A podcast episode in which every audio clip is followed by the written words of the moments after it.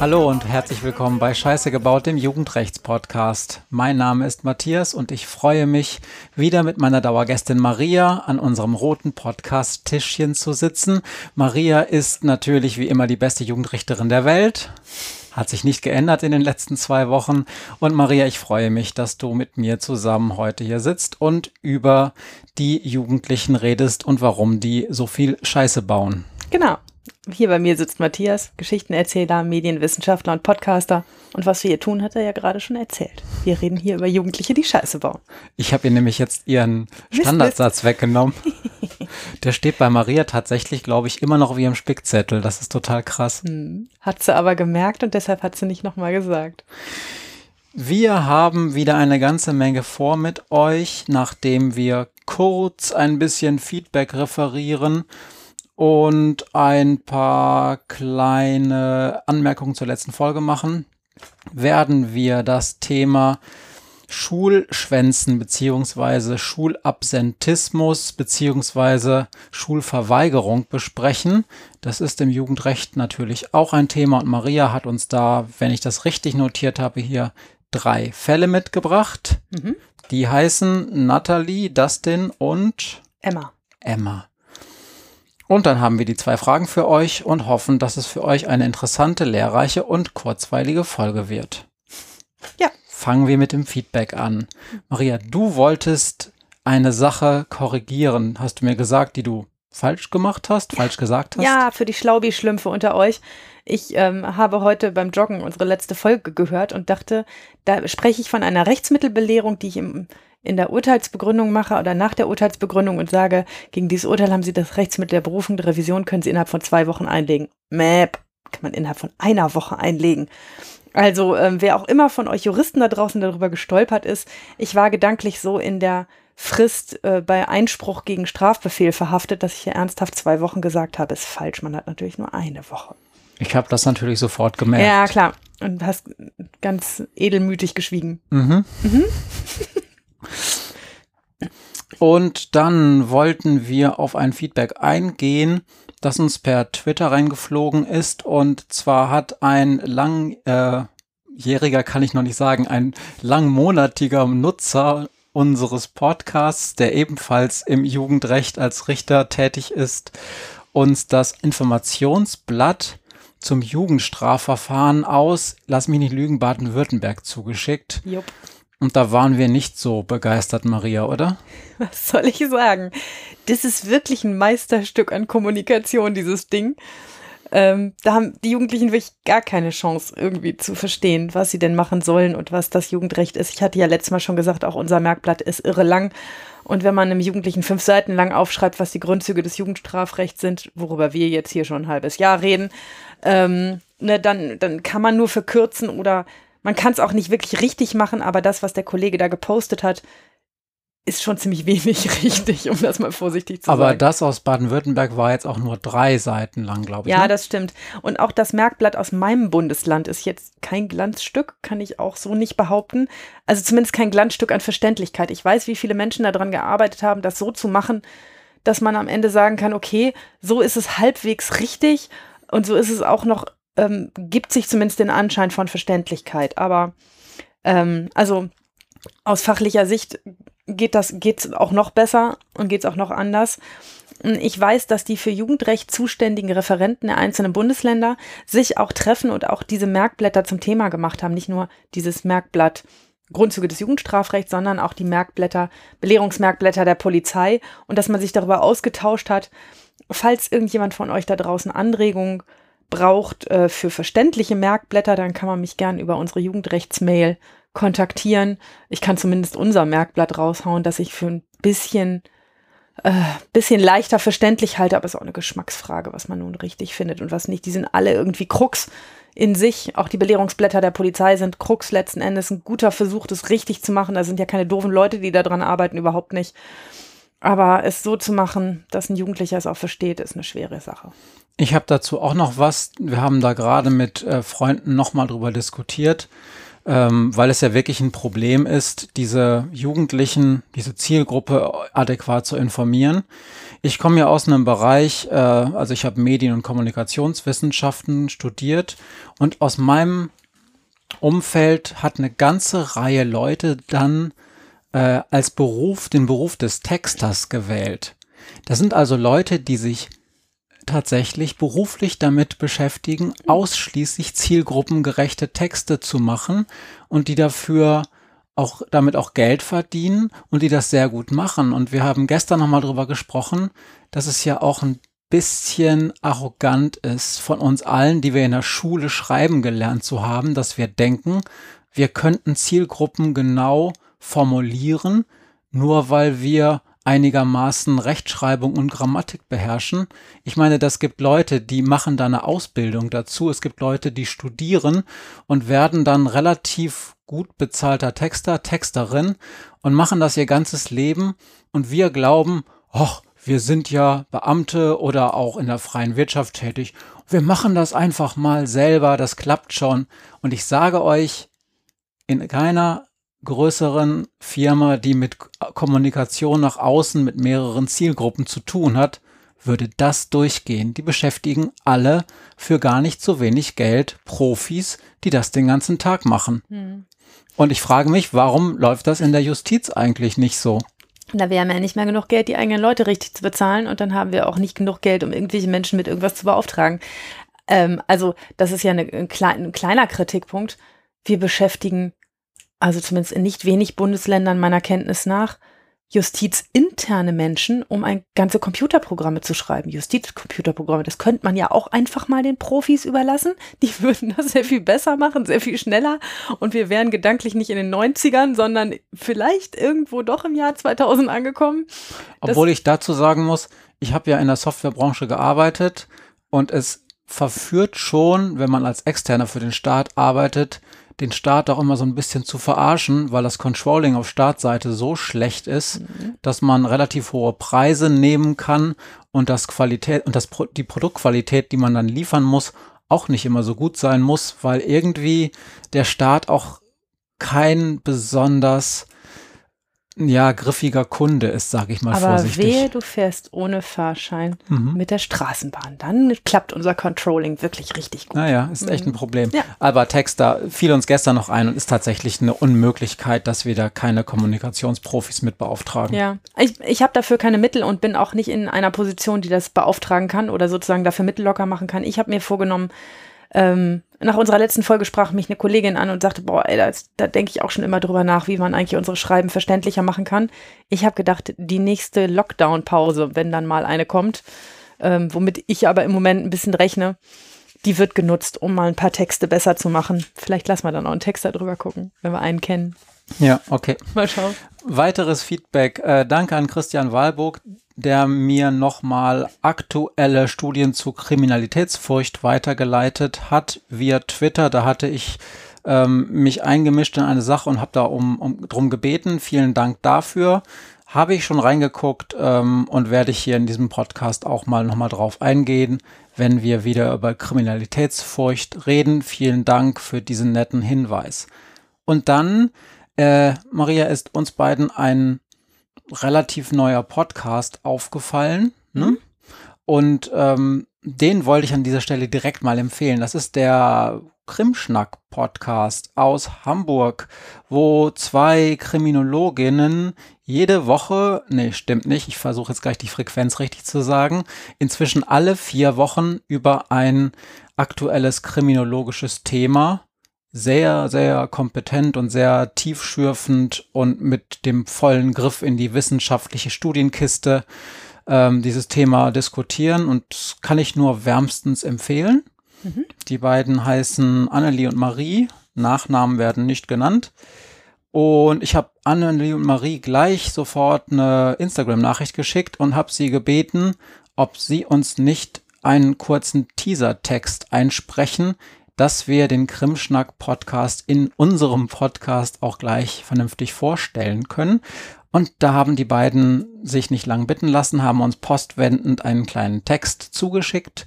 Und den möchte ich euch mal vorspielen, damit ihr noch mehr Lust bekommt, euch den Krimschnack-Podcast mit allen seinen bisher erschienenen zehn Folgen anzuhören und vielleicht auch am Ball bleibt. Band ab. Ja, hey Matthias, vielen Dank für den Shoutout. Wir sind Annelie und Marie vom Krimschnack-Podcast. Wir sprechen über eher komplexe kriminologische Themen und wollen die für euch so ein bisschen runterbrechen und auch mal über kontroverse Sachen diskutieren. Das machen wir einmal im Monat und ihr könnt uns überall dort hören, wo es Podcasts gibt. Genau, wir freuen uns, wenn ihr einfach mal reinhört.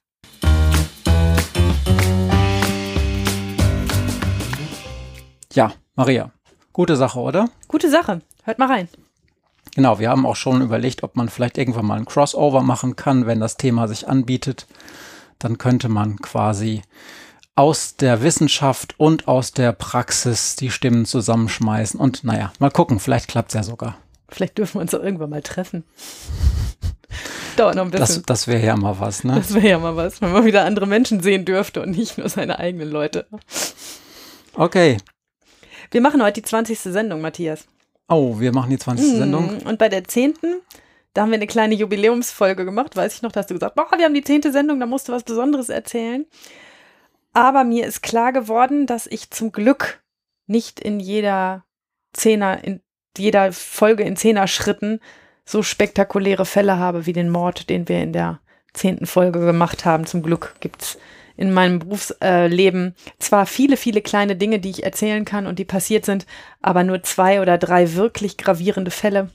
Und die können wir hier nicht in Zehner-Schritten erzählen, dann sind wir nicht nach Folge 30 oder 40 fertig. Deshalb bewahren wir uns die vielleicht für die, das Jahresjubiläum oder sowas auf. Mal gucken.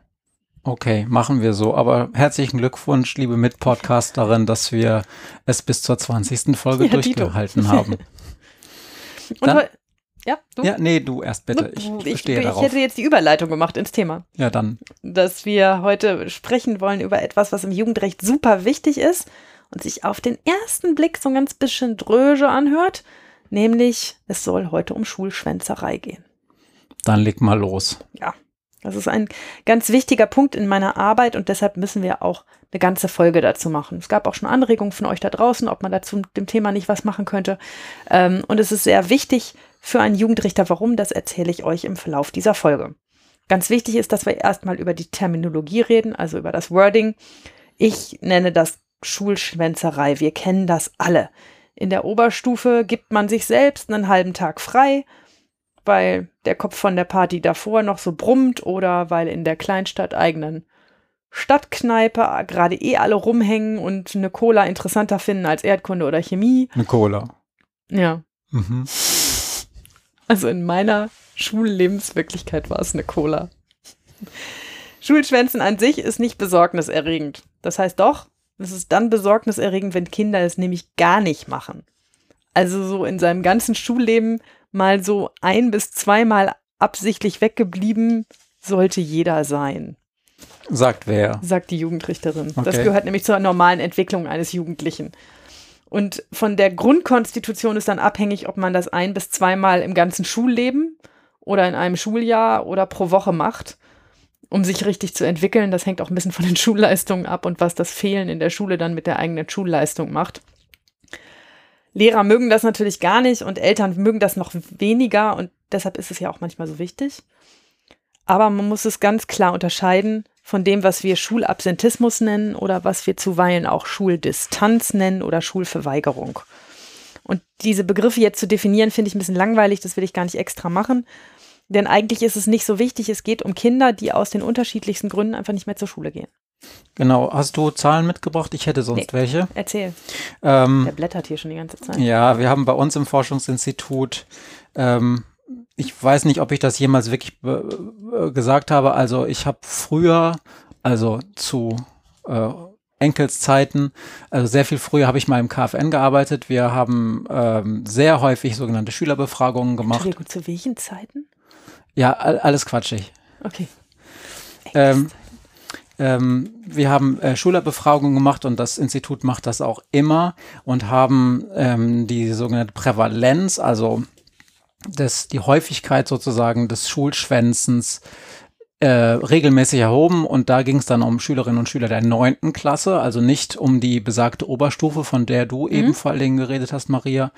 Und man kann so ungefähr sagen, genau was du auch sagst, ähm, Schulschwänzen ist eine Art des, des abweichenden Verhaltens, mhm. die sehr, sehr normal eigentlich ist und man kann so ungefähr sagen, das einfache Schulschwänzen, also im letzten Schuljahr einmal Schule geschwänzt, das machen äh, Jugendliche in dem Alter neunte Klasse so ungefähr zu einem Viertel. Also ein Viertel der Schülerinnen und Schüler macht das mindestens einmal.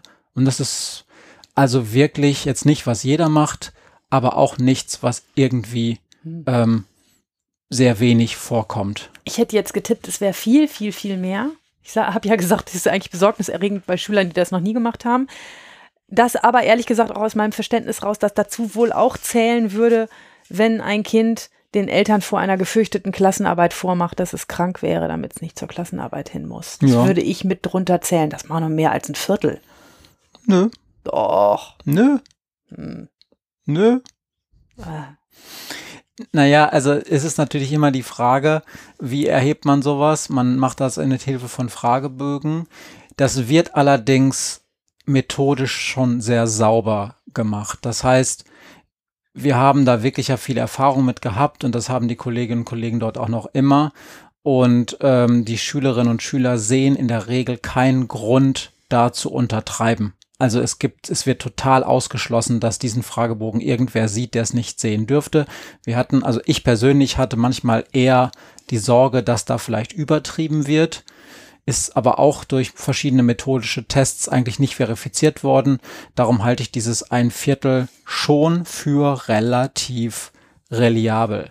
Und dann äh, kommt halt das Mehrschwa mehrfach ähm, was ja das, das ist, was uns wirklich dann irgendwann anfängt Sorgen zu machen, weil es ja ein Indikator dafür ist, dass irgendwas nicht so richtig normal läuft, was auch immer das dann ist. Und da sind wir tatsächlich auch nicht bei so hohen Zahlen. Da sind wir immer um die fünf mal knapp zehn Prozent, aber mehr auch nicht. Ja, also um die fünf Prozent, hm. die es dann gemacht haben. Das wiederum verstehe ich, aber das beim ersten Im, im, es geht auch nur um ein Schuljahr, ne? Mhm. Also es geht jetzt ja, ja, nicht gut, um die, die Lebenszeitprävalenz. Okay. Ja, also ich, ich, ich würde die steile Behauptung aufstellen, ähm, sich von einer Klassenarbeit gedrückt, das kann fast jeder für sich unterschreiben, dass er sich irgendwann mehr Kopfschmerzen oder Husten angezaubert hat, als, als da tatsächlich war, wenn man mal für Mathe nicht gelernt hat. Also ich habe es im Laufe meines Lebens genau zweimal gemacht, dass ich die Schule geschwänzt habe. Einmal wegen einer Arbeit und einmal wegen tatsächlich einem schönen Tag in der Kneipe neben der Schule. Das war der Oberstufe und da habe ich nicht nur Cola getrunken, aber das war zweimal im Laufe meines 13-jährigen Schülerlebens. Mein Lieber, ich weiß von einem dritten Mal. Ach so, war das? Mhm. Okay. Wir sind mal nach Köln gefahren. Stimmt, richtig. Ja, aber da, das können wir später erzählen. Okay. Jetzt haben wir die Katze auch aus dem Sack, wir kennen uns schon seit der Schule.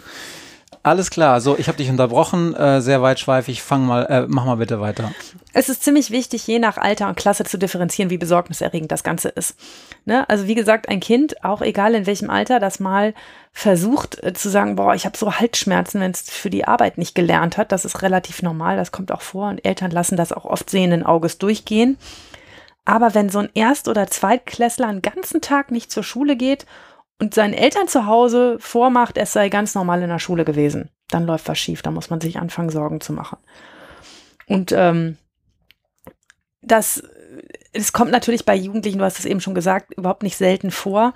Vielleicht in der neunten Klasse nur zu einem Viertel, aber vielleicht dann ja später oder früher etwas häufiger, denn sie testen Grenzen aus. Ne? Irgendwas wirft sie aus der Bahn oder die Synapsen im Kopf sind gerade nicht auf Lernen gepolt. Soweit ist das Ganze eigentlich normal. Meistens folgt eine Reaktion von Schule oder auch von Elternhaus und dann ist diese Reaktion so unangenehm, dass die Kosten-Nutzen-Rechnung im eigenen Kopf sagt, äh, es ist besser zur Schule zu gehen, auch wenn die da nerven. Und ganz schwierig wird es, wenn es zu einem Muster wird, nicht zur Schule zu gehen. Ich weiß ja nicht, ähm, wie ihr da draußen groß geworden seid, aber Kinder und Jugendliche, mit denen ich zu tun hatte, jetzt im gerichtlichen Bereich, die sind oft monatelang nicht in der Schule gesehen gewesen. Die sehen überhaupt gar keinen Sinn mehr im Lernen. die sind wegen ihrer Misserfolge frustriert und die empfinden Schule eigentlich auch nur als weitere Dokumentation ihres eigenen Misserfolges oder sie entwickeln Ängste oder sogar Krankheiten, wenn es ganz scheiße läuft. Und Kinder gehen aus den verschiedensten Gründen nicht zur Schule und ich will euch heute einige dieser Gründe erzählen und auch warum es so wichtig ist, das Blatt dann wieder zu wenden. Mhm. Okay. Mhm. Erstmal ist die wichtigste Frage, was habe ich als Jugendrichterin eigentlich mit diesen Schulschwänzern zu tun? Die gehen doch nicht nur zur Schule. Warum, warum habe ich die denn? Oder warum ähm, kann ich zu ihnen was sagen? In meinem Bundesland ist es eine Ordnungswidrigkeit, wenn man die Schulpflicht nicht erfüllt, wenn man also unentschuldigt nicht in der Schule auftaucht.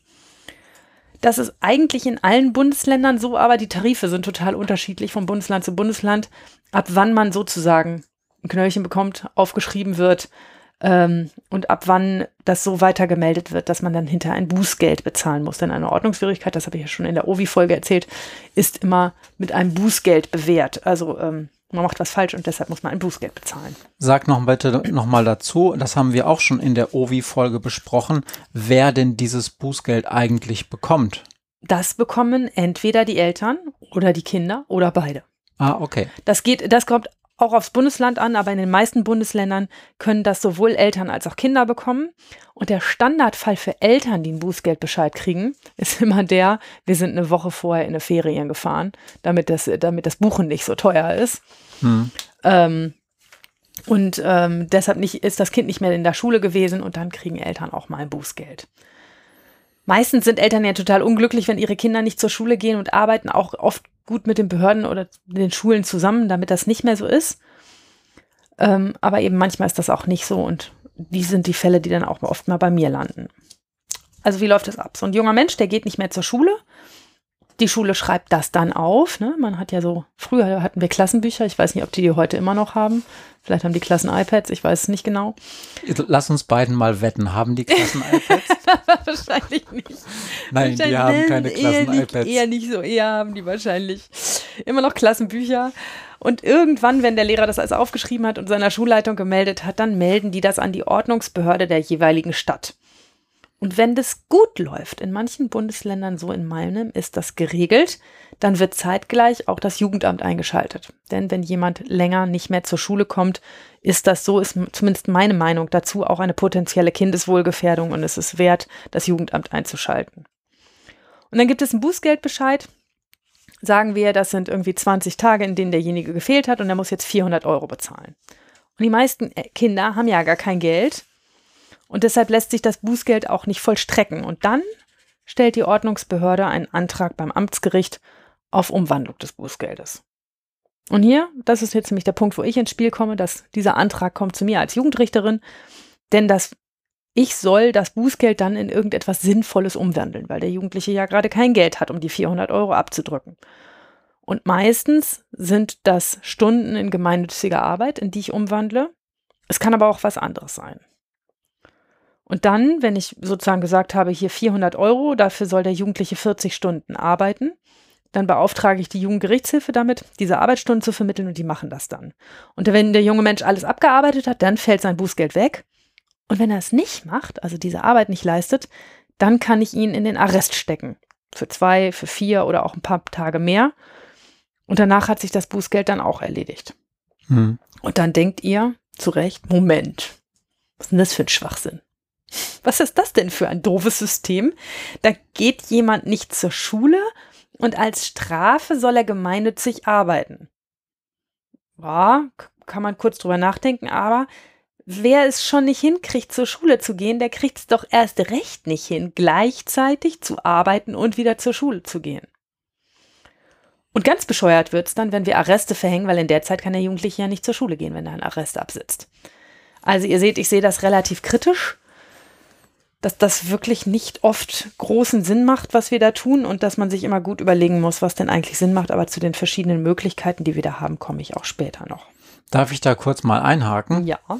Man muss ja dazu sagen, dass diese, du hast ja gesagt, die Schulleitung registriert das oder erstmal die Lehrerin der Lehrer, dann wird es sozusagen weitergegeben, dann wird es an die Ordnungsbehörde weitergegeben. Das ist ja eine, eine mögliche äh, Konsequenz des Schulschwänzens, der Schulverweigerung sozusagen.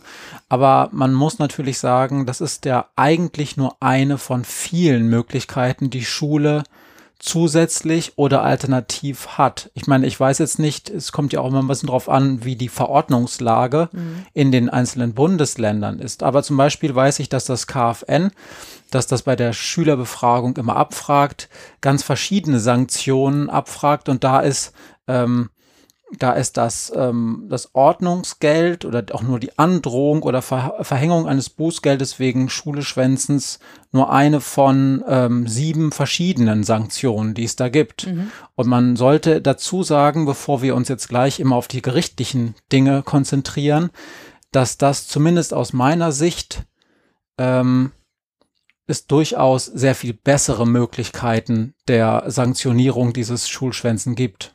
Klar. Willst du da gleich noch was zu sagen oder soll ich das nochmal sagen, was wir da alles noch abgefragt haben, weil es in der Realität sich so zeigt? Äh, erzähl's mal und ich grätsch mal rein, was mir davon bekannt ist. Also, natürlich gibt es auch die Möglichkeit, dass es ein Gespräch des Lehrers oder der Schulleiter mit dem Schülerin oder auch den Eltern dieser Schülerin gibt. Das ist ich glaube, in unserem Bundesland ist das sogar Erlasslage, dass bevor man das an die Ordnungsbehörde raushaut, es diese Gesprächsangebote geben muss. Und das macht ja auch nur Sinn, dass man mal versucht schon als Schule abzuchecken, wo ist denn das Problem, warum kommt denn der nicht mehr? Ähm, ne, das, das, ehrlich gesagt, finde ich das fast zu trivial, als dass man es erwähnt. Ja, logischerweise sollten die sich vorher kurz drüber unterhalten haben, weshalb dieser junge Mensch nicht mehr kommt. Dann gibt es tatsächlich in der Realität häufig immer noch das sogenannte Nachsitzen oder auch Strafarbeiten, mhm. wird auch von der Schule verhängt. Mhm. Dann gibt es zusätzlich, wobei das meistens mit mit in eins in, inkludiert ist, den, den berühmten Brief an die Eltern. Ja, also mhm. man, man muss denen ja auch einen Brief schreiben, um dann ein Gespräch irgendwie einzuleiten, sonst mhm. ist ja irgendwie schwierig. Dann gibt es außerdem auch ein Gespräch mit dem Jugendamt oder anderen mhm. Beratungsstellen, mhm. was ja nicht gleichzusetzen ist mit dem Amt, das dann das Ordnungsgeld verhängt, ja. was ja meistens das Ordnungsamt sein wird. Genau. Dann gibt es außerdem noch Kontakt mit der Polizei und zwar deshalb, gar nicht nur, damit dann der OVI-Bescheid von der Polizei kommt, das macht ja wenig Sinn, sondern weil auch die Polizei entsprechende Experten, Expertinnen hat, die auch teilweise in die Schulen gehen und ähm, den Schülerinnen erstmal relativ allgemein erklären, warum das nicht so toll ist und teilweise auch kompetent sind, im, im Einzelgespräche dann zu führen. Das wird aber nicht sehr häufig passieren, denke ich mal. Naja, und Polizei kann auch immer mal eingeschaltet werden, um Schulschwänzer von der Straße zu sammeln, um einen Polizeiwagen in die Schule zu bringen. In meinem Bundesland ist das nicht üblich, aber ich weiß es zum Beispiel aus Berlin, dass es dort zumindest eine Zeit lang relativ ähm, prominent betrieben wurde dass entweder Polizei einen Auftrag hatte, jemanden abzuholen und zur Schule zu bringen, ähm, oder sie rumfuhren und geguckt haben, wer sieht denn hier aus, als wäre er schulpflichtig und turnt um 10 Uhr auf der Straße rum, wo er nicht sein sollte, und die Leute dann eingesammelt hat. Das hat vielleicht für einige Jugendliche etwas sehr Heilsames, weil es ja schon scheiße peinlich ist, mit einem Polizeiwagen vorgefahren zu werden, kann aber auch einen heroischen Touch kriegen. Guck mal, ich bin so wichtig, mich bringt sogar die Polizei zur Schule ähm, dass es sehr, sehr kritisch gesehen wird oder sehr unterschiedlich äh, diskutiert wird, ob das eine schlaue Lösung ist oder nicht. Letzten Endes sind wir uns, glaube ich, alle einig. Eigentlich hat die Polizei in diesen Zeiten in diesem Land andere Dinge zu tun, als Kinder von der Straße zu sammeln und irgendwo hin zu kutschieren. Eigentlich müssten das andere Leute klären können, dass Kinder von alleine zur Schule gehen. Ja, wir werden gleich ja noch dazu kommen. Es ist in der polizeilichen Präventionsarbeit natürlich schon zu ähm, rechtfertigen, weil Schulverweigerung slash Schulschwänzen natürlich äh, in nicht geringem Umfang korreliert ist mit dann auch Straffälligkeit von Jugendlichen, weil die dann während des Schuleschwänzens ja meistens eins nicht können, nämlich nach Hause gehen. Also zumindest wenn da zu Hause jemand ist, dem es auffallen könnte, dann machen die halt andere Dinge und nicht so selten ist das dann Kram, der nur so halb legal ist. Und zwar nicht, weil sie das von Anfang an geplant haben, sondern eine kriminologische Theorie zu dem Thema ist, und die finde ich sehr plausibel. Die machen dann irgendwas und davon ist dann auch bald irgendwas mal zumindest nicht ganz legal. Ja? Also klar, wer nicht zur Schule geht, hat jede Menge Zeit, Blödsinn zu machen. Das ist ziemlich einfach. Und andersrum kann man auch sagen, von den Straftätern, die ich öfter sehe, sind die wenigsten regelmäßig in der Schule. Hm. Also Schulbesuch ist ein stabilisierender Faktor und Schulabsentismus ist ein Risikofaktor für Kriminalität. Genau, und das, das Letzte, was man hier nochmal sagen müsste, und das ist so trivial, dass man es eigentlich gar nicht mitdenkt, ist, die wichtigste Sanktion bei Schulschwänzen ist und sollte ja wahrscheinlich auch sein, der berühmte Stress mit den Eltern.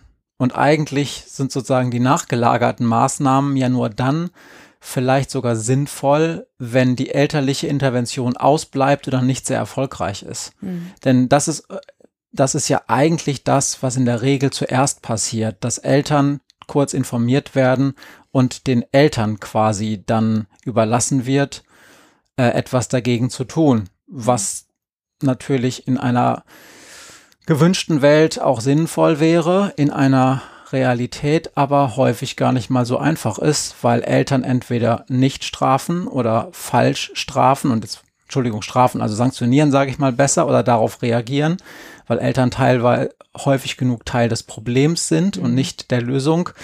Und insofern ist es manchmal sogar ein Anzeichen, dass ähm, der Stress mit den Eltern schon also der richtige Stress mit den Eltern schon Anzeichen für ein sehr behütetes Leben ist. Hm. Darüber werden wir heute auch noch reden, in meinen Fällen.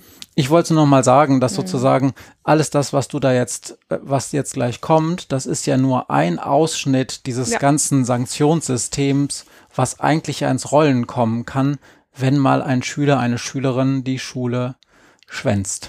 Ich glaube auch, dass das in den allermeisten Fällen, ähm, also zum Beispiel bei Grundschülern, bin ich sehr zuversichtlich, dass im ganzen Bundesgebiet die Grundschulen auf schulschwänzende Grundschüler adäquat, schnell und in Zusammenarbeit mit den Eltern reagieren. Da fällt ja sehr schnell auf, wenn so ein Schüler nicht kommt.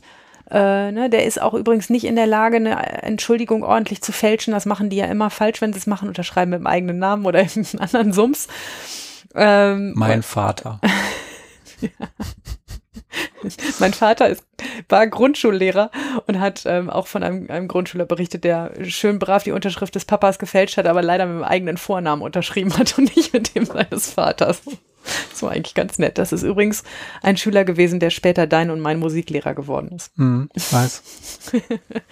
Ähm, ja, ähm, aber ähm, das, das in dem Bereich, glaube ich, ist da ganz viel noch sehr behütet und gut und alle wissen, okay, die ersten vier Jahre, die muss jemand wirklich hin und auch in der Unterstufe funktioniert das noch gut. Schwierig ist das dann halt, wenn Schüler in die Pubertät kommen, dass Schulschwänzen ein bisschen dazugehört, aber auch ähm, man so ein bisschen weniger gut rankommt. Ne? Also dass man, dass man weniger gut an sie rankommt, weder die Eltern noch die Lehrer, ähm, an, an die Schüler, die dann tageweise nicht auftauchen, ähm, die das einfach nicht erklären, sagen, was ich doch nicht, wo ich war, erinnere ich mich nicht mehr dran. So, das sind Aussagen, die man von einem Zweitklässler normalerweise ja nicht kriegt. Und da kommt man ans Problem manchmal auch nicht so gut ran. Und das sind die Fälle, die dann am Ende bei mir landen. Okay, ich habe dich jetzt leider unterbrochen mittendrin. Du kannst also jetzt versuchen, den Faden wieder aufzugreifen. Ja, ist alles gut. Ich erzähle mal den Fall. Ja.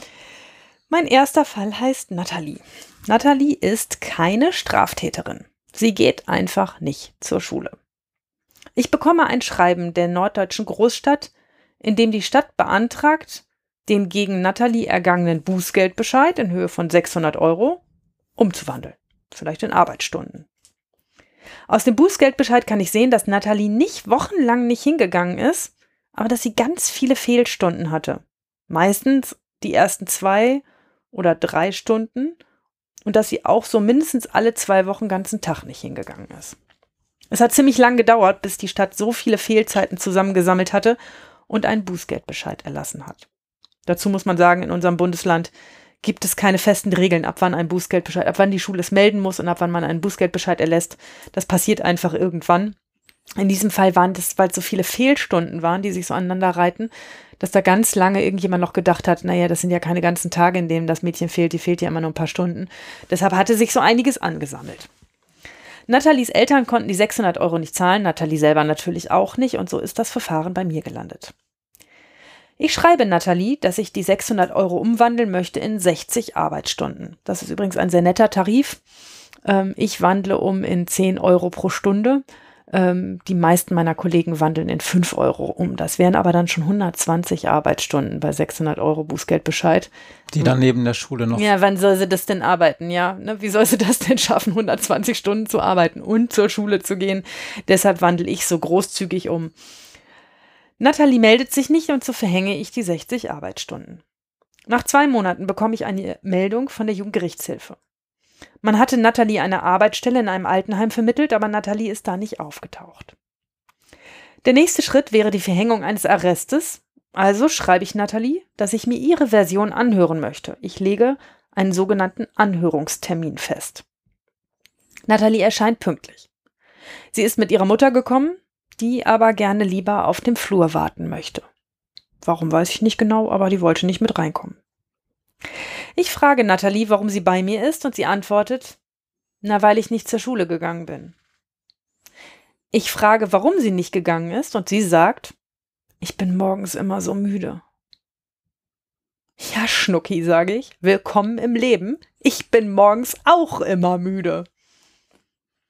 Nathalie erklärt mir, sie sei aber so müde, dass sie es wirklich nicht zur Schule schafft. Ich bin genervt. Ich verstehe Nathalie ganz gut, denn ich bin auch schon mein ganzes Leben lang eine Eule und keine Lerche. Aber da muss jede Eule durch. Morgens ist man eben müde. Ich habe mal so ein, ich wollte mir mal so ein T-Shirt drucken lassen, Lärchen abschießen. ja. Wirklich, das sind echt diese Assis, die bestimmen unseren ganzen gesellschaftlichen Rhythmus. Weil ja, so scheiß gute Laune morgens. Wirklich, alle, alle, aus, alle ausweisen. Also das, das Haus Jugendrechts-Podcast ist durchweg mit Eulen besetzt. Aber ganz im Ernst, diese Lärchen, die sind echt die Pest. Ja. Aber gut, Nathalie muss trotzdem na, zur Schule. Nathalie muss trotzdem zur Schule und da muss jede Eule durch. Ich frage also weiter, Nathalie, wann gehst du denn so ins Bett? Und sie sagt, irgendwann zwischen zwei und drei Uhr. Was? Wir unterhalten uns über notwendigen Schlaf und darüber, dass sie noch im Wachstum ist. Und irgendwann schnalle ich, was passiert ist. Natalie lebt mit drei kleinen Geschwistern und einem großen Bruder bei ihren Eltern. Die siebenköpfige Familie lebt in einer Dreizimmerwohnung am Stadtrand. Die drei Kleinen haben ein Zimmer, die Eltern ein Schlafzimmer und der große Bruder hat auf halber Treppe ein Zimmer außerhalb der Wohnung, in der normalerweise eine Waschmaschine steht. Natalie schläft auf der Couch im Wohnzimmer und hier gucken der große Bruder und der Vater bis tief in die Nacht Fernsehen. Jeden Tag. Nathalie und ich überlegen, was man ändern könnte. Denn ich habe Verständnis. Mit vier bis fünf Stunden Schlaf käme ich auch nicht hin. Wir holen Nathalies Mutter rein und fragen sie, ob wir nicht eine Lösung finden können. Am Ende des Tages haben wir eine Lösung. Die Jugendgerichtshilfe organisiert eine weitere Matratze, die die Familie sie nämlich so einfach nicht bezahlen konnte, und die wird im Zimmer der kleineren Kinder abgelegt. Dort schläft Natalie jetzt bei den Kleinen. Nicht optimal für eine Jugendliche, aber so bekommt sie wenigstens genug Schlaf. Ich bestimme, dass Natalie für drei Monate in der Schule einen Zettel von ihren Lehrern abzeichnen lässt und dass ich den Bußgeldbescheid für erledigt erkläre, wenn sie drei Monate ohne Fehlzeit in der Schule war. Es klappt. Ich habe nie wieder von Natalie gehört. Ja, manchmal ist es sehr einfach, ne? Ja, oder, oder sehr schwer. Also kannst du dir ja als so normaler Jugendrichter mit einem normalen Leben und einer normalen Kindheit schwer vorstellen, dass sieben Mann in einer Dreizimmerwohnung wohnen. Und auf, auf sowas kommst du ja so schnell nicht. Dass das Problem an, ich gehe erst um zwei oder drei schlafen, der Schlafplatz ist, der so in der Wohnung sein muss, die kann ja auch nicht in ihrem Elternschlafzimmer schlafen, der so da sein muss, dass dass man nicht richtig schlafen gehen kann und keinen eigenen Rückzugsraum hat. Es wird mir immer wieder deutlich, wenn ich äh, über diese Fälle mit den Jugendlichen rede, wie viele Jugendliche nicht über ein eigenes Zimmer verfügen, keinen eigenen Rückzugsraum als ja. Jugendliche, also die, die ja wirklich ein bisschen Freiraum brauchen und ein bisschen irgendwo mal ihre Zimmertür zuknallen können müssen.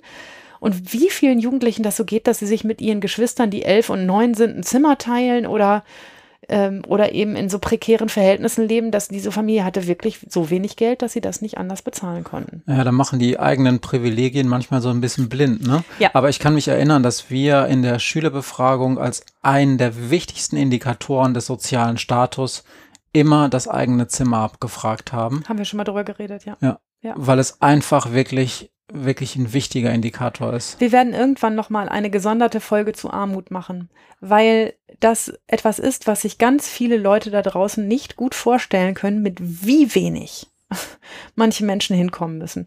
Und warum das in dieser Familie so war, ihr fragt auch, ne, ja, wieso, wenn die vom Sozialamt betreut sind, da muss doch ähm, da müssen doch für sieben Personen mehr als drei Zimmer zur Verfügung stehen. Ich weiß nicht mehr, warum das so war. Ich meine, dass auch der Vater oder die Mutter berufstätig war und dass die mit viel weniger Geld am Ende klarkamen, als sie mit Hartz IV zusammen bekommen hätten, ähm, weil sie irgendwie den Ehrgeiz hatten, sich und ihre Familie selber zu ernähren. Das war schon ja, ganz schön bitter. Die hatten auch nicht das Geld für diese Matratze. Die hat die JGH, also die Jugendgerichtshilfe, dann organisiert. Ähm, aus irgendwelchen Töpfen weiß ich nicht mehr genau woher. Ähm, aber so kam man dann an eine Matratze und dann ging es besser. Aber es ist wichtig, das kann man an diesem Fall sehen, dass auch abseitige Lösungen immer eine gute Idee sind und dass es öfter mal einen besonderen Grund gibt, warum ein junger Mensch nicht zur Schule geht und dass es nicht immer nur Faulheit ist und nicht immer nur, habe ich aber keinen Bock drauf, sondern ganz oft auch andere Gründe hat und dass es sich immer lohnt, mal nachzufragen. Es ist übrigens ganz interessant, dass, weil wir gerade über Natalie äh, reden, dass ähm, das Schulschwänzen ähm, eine der ganz wenigen Formen des abweichenden Verhaltens ist, wo Jungs mal nicht führen. Ja, machen Mädchen mehr, ne? Ganz, also es ist meist, es ist entweder wirklich gleich oder Mädchen führen sogar leicht. Das heißt, das ist wirklich, sonst sagt man immer, ja, die Jungs sind eigentlich die größere Problemgruppe. Beim Schulschwänzen ist es einfach nicht so. Nee, weil es ein Ausweichverhalten ist. Es ist ja wenig aktiv, sondern es ist ein Ausweichverhalten. Ja gut, das ist jetzt, äh, keine Ahnung, mag sein. Ich habe keine Ahnung, was das angeht, aber, aber du Kü bist ja, Küchenpsychologie. du bist ja Expertin im Frausein, darum weißt du sicherlich mehr darüber als ich. nee, aber tatsächlich, ich seh, guck mir ja gerade auch nochmal die KfN-Daten von 2015 oder 16 an. Da führen die Mädchen tatsächlich auch ganz leicht nur, aber so vier, drei Prozentpunkte führen sie immer vor den Jungs. naja, und nicht ohne Grund, ähm, also in den besonderen Fällen. 2017, Entschuldigung, 2017, ja. Mhm. In den besonderen Fällen, die ich überlegt habe für heute, sind mir auch viel mehr Mädchenbeispiele eingefallen als Jungsbeispiele. Das ist so. Kannst du mal sehen. Kannst du mal sehen. Soll ich mal den nächsten erzählen? Erzähl. Der nächste heißt Dustin. Meine Akte sagt, dass Dustin seit drei Monaten nicht mehr zur Schule gegangen ist. Dustin ist ein komischer Jugendlicher. Schon als er zum Anhörungstermin in mein Dienstzimmer kommt, bin ich irritiert. Er ist nicht angezogen wie die normalen Jugendlichen. Er hat eine sehr seltsame Lederhose aus glänzendem Lackleder an. Dazu trägt er ein hellblaues Hemd und dicke, fette Wanderschuhe. Seine Frisur ist, na sagen wir, gewöhnungsbedürftig. Irgendwie asymmetrisch. Ein bisschen wie ein verunglückter Fokuhila. Dustin kaut auf seinen Nägeln und guckt sich unsicher um. Anstatt sich einfach hinzusetzen, wie ich ihm rate, zerrt er so lange an meinem Besucherstuhl herum, bis er am Fenster steht. Hier setzt er sich hin. Ich frage auch Dustin, warum er bei mir ist, und er antwortet erst 30 Sekunden lang gar nicht. Und dann sagt er, weil ich nicht mehr zur Schule gehe. Auch Dustin frage ich, warum das so ist. Und er seufzt und sagt, die anderen mögen mich nicht, die finden mich komisch. Fast muss ich lachen, aber ich reiße mich zusammen und frage, wo das Problem liegt.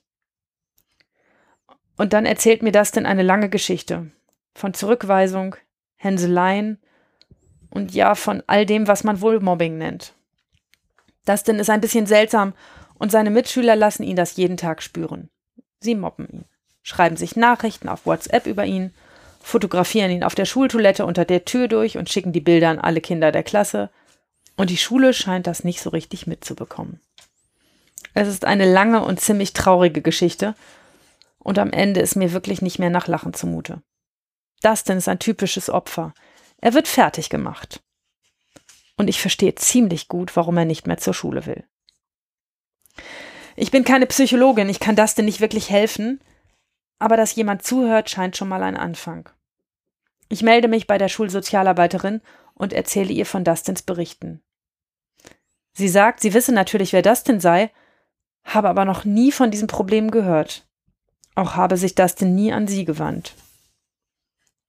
Ich weiß ehrlich gesagt nicht, wie das Ganze endete, aber es war ein Anfang, die Schule mit ins Boot zu holen. Und vielleicht hat das Gespräch mit der Sozialarbeiterin schon geholfen. Vielleicht musste er auch die Schule wechseln, um das Mobbing loszuwerden. Ich jedenfalls kenne ziemlich viele sehr seltsame Jugendliche und für jeden von denen gibt es irgendwo einen Platz, an dem er hoffentlich akzeptiert wird. Zumindest weigere ich mich, da aufzugeben und zu glauben, dass es wirklich Jugendliche gibt, die nirgendwo ankommen können. Aber Mobbing, das ist ein sehr, sehr häufiges Problem, von dem mir Jugendliche ganz häufig berichten, wenn ich sie dann frage, warum sie nicht mehr zur Schule gehen, dass sie sagen, da, wo ich hin soll, da wollen mich die anderen nicht. Ja. Ja. Ganz schön bitter.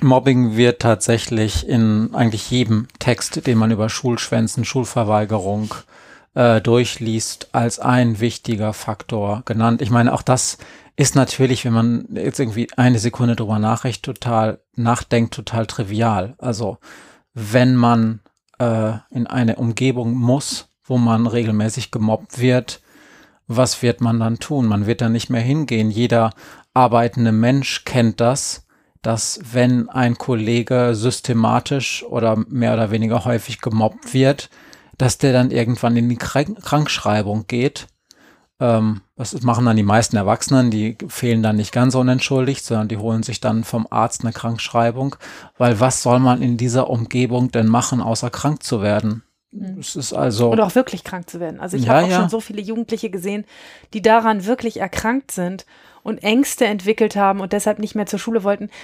Ihr Lieben, ihr könnt euch gar nicht vorstellen, wie gemein Kinder sein können und was die alles Gemeines machen können. Also gerade in diesem Fall von Dustin, wie gesagt, der war ein super komischer Vogel. Also der war auch das typische Mobbing-Opfer, so von dem äh, allein wie er aussah. Aber ganz bestimmt auch irgendwo ein netter Mensch. Und das hat er echt nicht verdient, dass andere so mit ihm umgehen. die, ähm, ich kriege hier gerade so einen kritischen Blick. Du raschelst so wahnsinnig Ich viel. raschel hier. Ja, weil ich, Ja. weil ich, weil ich mit Papierbergen Ja. jongliere, weil ich versuche, die besten Quellen zu finden für das, was ich sage, damit ich nicht den Hörerinnen und Hörern irgendwelchen dann- Quatsch erzähle. Dann erzähl. Ihr Lieben, wenn ich zu viel raschen sollt, rascheln sollte, dann schreibt doch eine Mail an maria.jugendrecht.org. Und schreibt rein, I feel you. Dann ähm, kann sie mir die ausdrucken und irgendwann mal aufs Kopfkissen legen. Mobbing ist auf jeden Fall, Mobbing ist ein wichtiger Faktor. Man kann generalisieren, dass, dass äh, wenn man über die Gründe von Schulschwänzen redet, dass halt alle möglichen ähm, Arten der ähm, Angst oder der, des Unwohlseins zur Schule zu gehen äh, ein wichtiger Schulschwänzfaktor sind. Ob das jetzt nun Schulangst ist, weil man ähm, von den Lehrerinnen, Lehrern gehänselt oder wird oder auch nur subtil gehänselt wird, indem man einfach schlechte Schulleistungen äh, bekommt, weil man eine Leserechtschreibschwäche hat, weil man aus anderen Gründen wirklich Angst hat vor Schulversagen, ähm, weil man Prüfungsangst zum Beispiel hat. Maria hat es ja angesprochen. Ne? Ähm, Leute gehen zu Klassenarbeiten nicht hin, was natürlich sich dann irgendwie fatal aufs Zeugnis zum Beispiel auswirkt dann irgendwann. Aber es sind natürlich all dies ähm, handfeste psychologische Faktoren, die man einfach nicht so kleinreden darf. Das Motto, so unter dem Motto, da mussten wir alle durch. Hm. Ähm, ich meine, unsere Großeltern oder Urgroßeltern mussten auch alle durch den Zweiten Weltkrieg durch. Müssen wir auch nicht nochmal haben, ne? Müssen, also es ist wirklich, man muss da schon immer sich angucken im Einzelfall, was denn die, ähm, was denn die wirklichen Probleme sind. Auch Unterforderung oder Überforderung in der Schule Hm.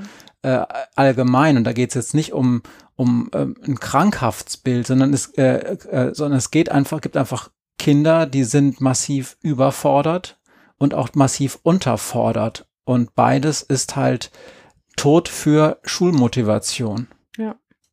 Nun, und Schule ist nun mal so ein Konstrukt, das ziemlich 0815 funktioniert, das Kinder in ziemlich feste Schubladen presst. Es gibt nur wenige Schulen, die das nicht tun und die, ähm, die Wert darauf legen, ähm, die Individualität von jungen Menschen zu fördern. Ansonsten ist Schule halt schon ein sehr, ähm, ein sehr festes Konstrukt mit festen Vorstellungen, wie das Leben von jungen Menschen abzulaufen hat. Und dass da nicht jeder akkurat reinpasst, ja, das ist klar. Ne? Und dass ähm, und dass das auch nicht gerade belohnt wird, da nicht reinzupassen, sondern eher im Gegenteil sanktioniert wird, wenn man da nicht gut reinpasst und dann eben halt nicht nur von der Bewertung von Schulleistung, sondern eben auch von den Mitschülern. Das ist das Tragische dran. Und da gehen Kinder über die Wupper, die, ähm, die, äh, die viel viel in sich tragen an Kreativität und an Dingen, die sie könnten ähm, und die nur, ähm, nur das falsche Aussehen haben, die falschen Klamotten, wie hier mein Dustin oder, oder sonst irgendwas falsch ist. Und man hat ein bisschen das Gefühl, dass das zu unserer Zeit zwar auch schon genauso war, wahrscheinlich auch genauso gemein, ähm, wir nur nicht diese schönen vielen technischen Mittel hatten, um das auch schön an alle zu verbreiten. Wir mussten uns wenigstens noch Briefchen schreiben, auf denen drauf stand, Dustin ist doof. Ähm, oder guck mal, was der für eine scheiß Hose hat und die durch die ganze Klasse geben. Heute machen die das im Klassenchat und, ähm, und äh, sonst wo und ähm, das erleichtert auch Mobbern die Arbeit und macht es für Gemobbte wirklich noch schwieriger. Medien sind, wie immer, habe ich auch schon mal gesagt, an dieser Stelle ein, ein Verstärkungsfaktor. Sie, ähm, Cybermobbing ist nichts, was das Mobbing neu erfindet. Ähm, es macht es halt nur in gewisser Weise einfacher und wenn man eh viel im Netz ist, dann mobbt man halt auch im. Netz und dann heißt es halt Cybermobbing. Aber es, es hat auch schon zu unserer Zeit Formen des Mobbings gegeben. Ja. Das war dann nur außerhalb des Internets. Hast du, Maria, noch, ich, wir sprechen ja die Fälle tatsächlich nicht vorher ab, einen Fall, wo Elternhausbedingte oder noch andere Elternhausbedingte Faktoren eine Rolle spielen, sonst würde ich Wird die der auch noch, nächste. Dann erzähl sie und dann kann ich das nachher noch ergänzen. Wird der nächste. Der Fall heißt Emma. Emma ist 14 und ist seit vielen Wochen nicht mehr richtig in die Schule gegangen. Auf dem Bußgeldbescheid steht, sie habe über 40 Fehltage angesammelt, ziemlich besorgniserregend. Weil auch hier nichts mit Arbeitsstunden geklappt hat, sitzen in meinem Büro Emma und ihre beiden Eltern. Vor meinem Schreibtisch steht ein kleiner Besprechungstisch. Mir gegenüber sitzt Emma, schüchtern und ein bisschen kleiner, als ich es für eine 14-Jährige erwartet hatte. Rechts von ihr sitzt ihr Vater. Er trägt einen Anzug mit Hemd und Krawatte. Als ich ihm die Hand gebe, stellt er sich als Oberstudienrat vor. Links von Emma sitzt ihre Mutter. Auch sie ist gut gekleidet, sehr höflich und offenbar etwas angespannt. Aus der Akte weiß ich, dass sie Innenarchitektin ist. Die Eltern nehmen Platz, gucken sich aber nicht an. Wieder frage ich, warum Emma denn hier ist. So, so ein bisschen ein Schema. Ich mache das immer, wenn ich Anhörungstermine habe, weil ich wissen will, ob die Jugendlichen eigentlich wissen, weshalb sie da sind und ob sie wissen, was sozusagen Anlass des Gesprächs ist. Da erfährt man schon eine ganze Menge. Deshalb frage ich immer, warum bist du heute hier? Und Emma antwortet nicht. Sie guckt nur als auf den Tisch. Als ich frage, warum sie nicht mehr zur Schule geht, sagt Emma noch immer nichts. Dafür antwortet ihr Vater. Völlig ohne Vorwarnung sagt er auf Emmas Mutter deutend, na, weil die scheiß Schlampe es nicht schafft, sie rechtzeitig zur Schule zu bringen. Hat der Herr Oberstudienrat scheiß Schlampe er gesagt? Er hat wörtlich scheiß Schlampe gesagt. Und das war das Erste, was der sagte nach seiner Vorstellung. Chapeau. Noch ehe ich etwas sagen kann, schießt die Mutter zurück. Na, das ist doch die Höhe. Erst verpisst du dich und dann gibst du mir die Schuld. Ich erspare euch die Einzelheiten dieser wirklich unfassbaren Konversation, aber es dauerte keine zehn Sekunden und schon steckten Emma und ich tief und fest mittendrin im Rosenkrieg von Emmas Eltern. Ich versuche ein paar Mal dazwischen zu kommen, aber so recht gelingt es mir nicht. Die Eltern sind völlig außer Rand und Band. Plötzlich sehe ich, wie Emma die Tränen herunterlaufen. Der Vater unterbricht seine Schimpftirade und streichelt seiner Tochter über den Arm. Mäuschen, nicht weinen, sagt er. Das ist doch nicht so schlimm. Und hier komme ich endlich dazwischen. Ich sage, doch, das ist schlimm. Wir sind hier, um über Ihre Tochter zu sprechen, aber Sie hören gar nicht zu, sondern streiten sich wie nichts Gutes. Kurz gucken die beiden Eltern auf den Tisch. Dann zischt die Mutter den Vater an. Das ist alles deine Schuld. Und schon geht es weiter. Während ich fassungslos wie ein Ping-Pong-Ball von einem zum anderen schaue, weint Emma. Irgendwann reicht es mir. Ich muss tatsächlich mal laut werden, wie weil die beiden sich mit normaler Stimmlage nicht aus ihrem Film herausbringen lassen. Am Ende schmeiße ich die Eltern aus meinem Zimmer raus. Ich sage, dass ich mit Emma alleine sprechen möchte.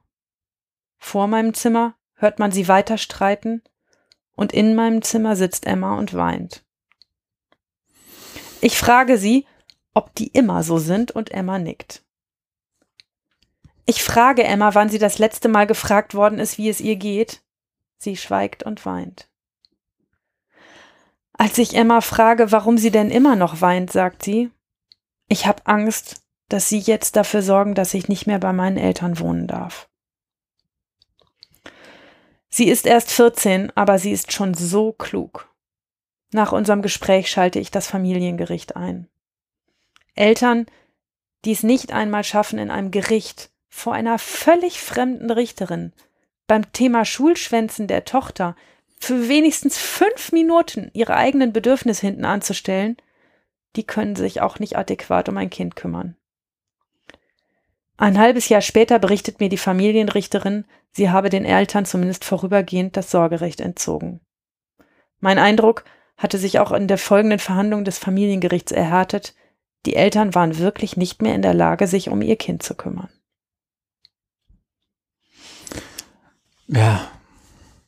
Ich, ich normalerweise ne, mache ich hier ja nicht so einen auf Status und so, aber es war mir wichtig, das war ernsthaft zwei studierte Leute, ein Oberstudiendirektor und eine, und eine Innenarchitektin, die äh, super akkurat gekleidet, offensichtlich genau wussten, was sich gehört, ja, also so, so, so in, in diesem ganzen Establishment irgendwie verhaftet und die so wenig Selbstkontrolle hatten, dass sie nicht zurückstecken konnten. Das Thema war ihr Kind. Das Thema war das Schulschwänzen ihres Kindes und warum das nicht funktioniert. Und es hat, die haben wirklich keinerlei Raum, auch dass diesem Kind keinen Raum gelassen zu antworten. Die haben einfach vor mir ihren ganzen Scheiß ausgekübelt. Und das war so unangemessen und so, so unfassbar lieblos diesem Kind gegenüber, dass ich das kaum ertragen habe und dann auch, also ich werde nie laut, schon gar nicht in meinem eigenen Büro, aber die habe ich echt angeschrien, sie sollen aus meinem Zimmer rausgehen. Das war wirklich echt nicht mit anzugucken. Und dass dieses Kind auch noch in dem Moment sagte, dass ich, sie sorgen doch jetzt dafür, dass ich nicht mehr bei meinen Eltern wohnen kann. Ja, die hat das schon ganz genau geblickt, dass die sich nicht mehr um sie kümmern können, weil die sich selbst so im Weg standen. Ich hoffe, dass die irgendwann ihre Wut und ihren Zorn auf den anderen mal so in den Griff gekriegt haben, dass sie sich mal gefragt haben, um wen sie sich eigentlich kümmern müssen. Das weiß ich nicht mehr, das habe ich nicht mehr verfolgt, aber das war wirklich ein Scheißfall. Ja, es macht einfach nur wütend, oder? Ja. Also wie, wie Menschen, die eigentlich auch, ähm, ne, ich, ich sage ja nicht, dass Leute mit mehr Bildung sich besser benehmen können als andere, aber sie haben zumindest die, die finanziellen Möglichkeiten, sich alles offen zu halten. Die müssen sich keine Gedanken machen, wie sie ihre fünf Kinder in einer Dreizimmerwohnung unterbringen können. Die hatten nur eins und haben das auf diese Art und Weise vernachlässigt. Das war schon ganz schön fies. Das war eine ganz herbe Form von Sozialverwahrlosung, die, ähm, die sich äh, auch durch alle Schichten zieht und die, äh, ne, das, das, deshalb betone ich das an dieser Stelle so sehr, äh, weil mich das wirklich fasziniert hat, wie jemand, der am Ende genug Geld hat, um sich allem, alles zu kaufen, was er, was er braucht, sich so schäbig benehmen kann. Hat Emma denn sonstige Auffälligkeiten gezeigt, außer dass sie nicht zur Schule gegangen ist? Gar nicht. Die war, war auch gut in der Schule. Die Eltern, äh, die Schüler, äh, Quatsch, die Schüler, die Lehrer hatten auch berichtet, dass es gar nicht zu, trotz der vielen Fehlzeiten gar nicht so ist, dass ihr Schuljahr nicht schafft. Die war gut, die ähm, war schlau, die hatte sich nur total in ihr Schneckenhaus zurückgezogen, weil wenn das schon mir gegenüber passiert, so ansatzlos, also wie gesagt, das erste, was er sagte, war, weil die scheiß Schlampe. Äh, und wer, wer das so ansatzlos fertig kriegt, der schafft es ja auch nicht mal mehr wahrscheinlich morgens beim Frühstück, das Kind beim Marmeladenbrot mit dem Mist alle in Ruhe zu lassen. Ja. Ja, war, war wirklich bitter, ganz bitter. Nun gibt's natürlich verschiedene elterliche Probleme. Wir haben jetzt schon zwei angesprochen. Das war diese ungünstige Wohnsituation, die der Vater mit seinem langen Fernsehgucken ja auch nicht gerade verbessert Mhm. hat, sage ich mal Mhm. vorsichtig. Man könnte ja auch Rücksicht nehmen. Ne? Mhm. Ähm, dann haben wir das, wo die Eltern einfach im Krieg sind und das Kind als Kollateralschaden ja im Prinzip in Anführungsstrichen Glück hat, dass bisher nur das passiert ist. Aber wer weiß, was in dem Kopf passiert ist. Ähm, und im sonstigen Gefühlshaushalt. Es gibt natürlich noch andere Probleme, die mit dem Elternhaus in Verbindung stehen. Du hast ganz am Anfang schon gesagt, okay, dann gibt's noch die, die die Kinder dann aus der Schule holen, damit sie billiger in Urlaub fahren können. Mhm. Das ist ja was. Ähm, Luxusproblem, ja. Luxusproblem. Es gibt natürlich auch die Eltern, und das würde mich mal interessieren, ob du das schon erlebt hast, die ein generell, selber ein generelles, generelles Problem mit der Schule oder dem Schulsystem haben und zum Beispiel sowas wie Homeschooling machen und dann dauernd mit den Behörden in Konflikt kommen, weil natürlich das Kind dann nicht auf normalen Schulen beschult wird, weil die Eltern irgendwie finden, da wird das Falsche über die Schöpfung gesagt oder sonst was. Habe ich noch nie gehabt, so einen Fall. Okay. Den wird ja auch relativ schnell der Zahn gezogen, ne? Also bis die 14 sind und es bei mir landen könnte, könnte, bis dahin ist das Thema, du musst dein Kind aber zur Schule schicken, ja durchgekämpft mit diesen Eltern. Ähm, und ähm, also das, das habe ich tatsächlich noch nie gehabt.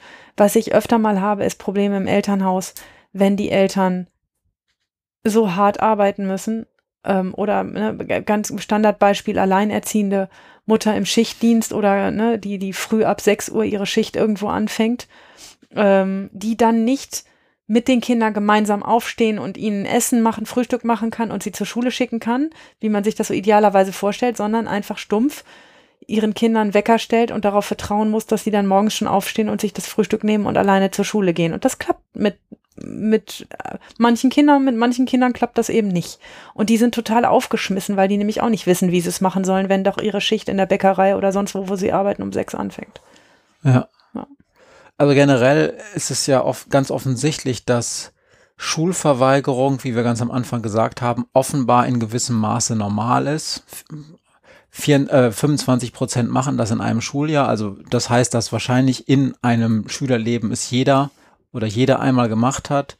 Aber wenn es dann zu diesem Mehrfachschwänzen gibt, dann ist das offensichtlich ein relativ reliabler Indikator für Probleme, denen es sehr häufig wirklich lohnt, auf den Grund zu gehen. Genau, und ähm, wir neigen dazu im, im Jurasystem, weil wir immer mit den Straftätern zu tun haben, zu denken, ja, diese Schulschwänzer, das sind einfach die Faulen ne, die dann, die gibt's natürlich auch, die sitzen und sagen, ey, den Scheiß mit den Lehrern, das tue ich mir nicht an. Lass mich mit dem Mist in Ruhe, ihr könnt mich doch nicht zwingen, dahin zu gehen.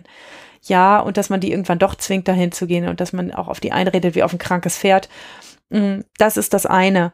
Aber das ist wirklich nur ein Teil der Wirklichkeit. Viele, viele, viele Kinder kämpfen mit, mit Akzeptanz, mit ihren Eltern, mit ihren Umständen, mit sich selbst, äh, mit ihren psychischen Problemen, die es auch nicht zu knapp gibt in dem Bereich.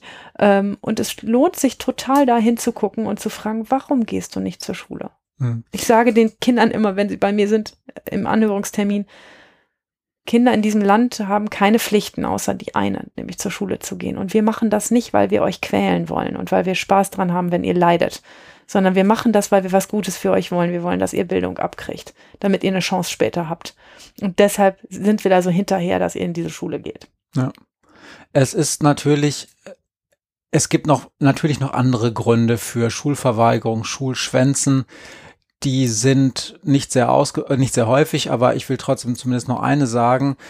Das ist, dass Schülerinnen und Schüler in dem Alter, so ab 14, generell zu exzessiven Verhalten äh, äh, neigen. Das heißt, egal was Jugendliche so machen, entweder machen sie es total lustlos oder total exzessiv, himmelhoch jauchzen zu Tode betrübt. Es gibt nicht so richtig den Mittelweg bei einigen, ja. Und das ein, was zum Beispiel sehr häufig auch passieren kann, ist, wenn ein Hobby wie Computerspielen zum Beispiel dann in einer Form betrieben wird, dass Schule nicht so richtig mehr Platz hat. Also wenn man irgendwie ein Online-Rollenspiel oder ein Shooter oder irgendwas anderes einfach die Nächte durchspielt, dann wird das manchmal so betrieben, dass es einfach äh, die Schule da nicht mehr so richtig Platz findet.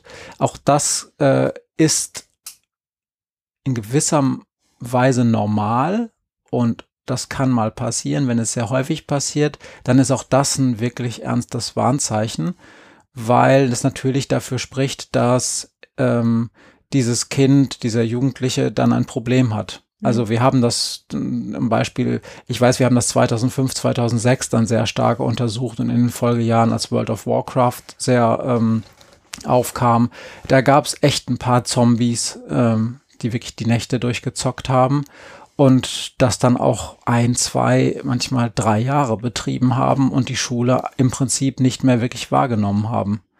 Und das ist natürlich ein Problem. Also, die haben richtig gut gelernt, World of Warcraft zu spielen und dann auch später die Nachfolgespiele, ja.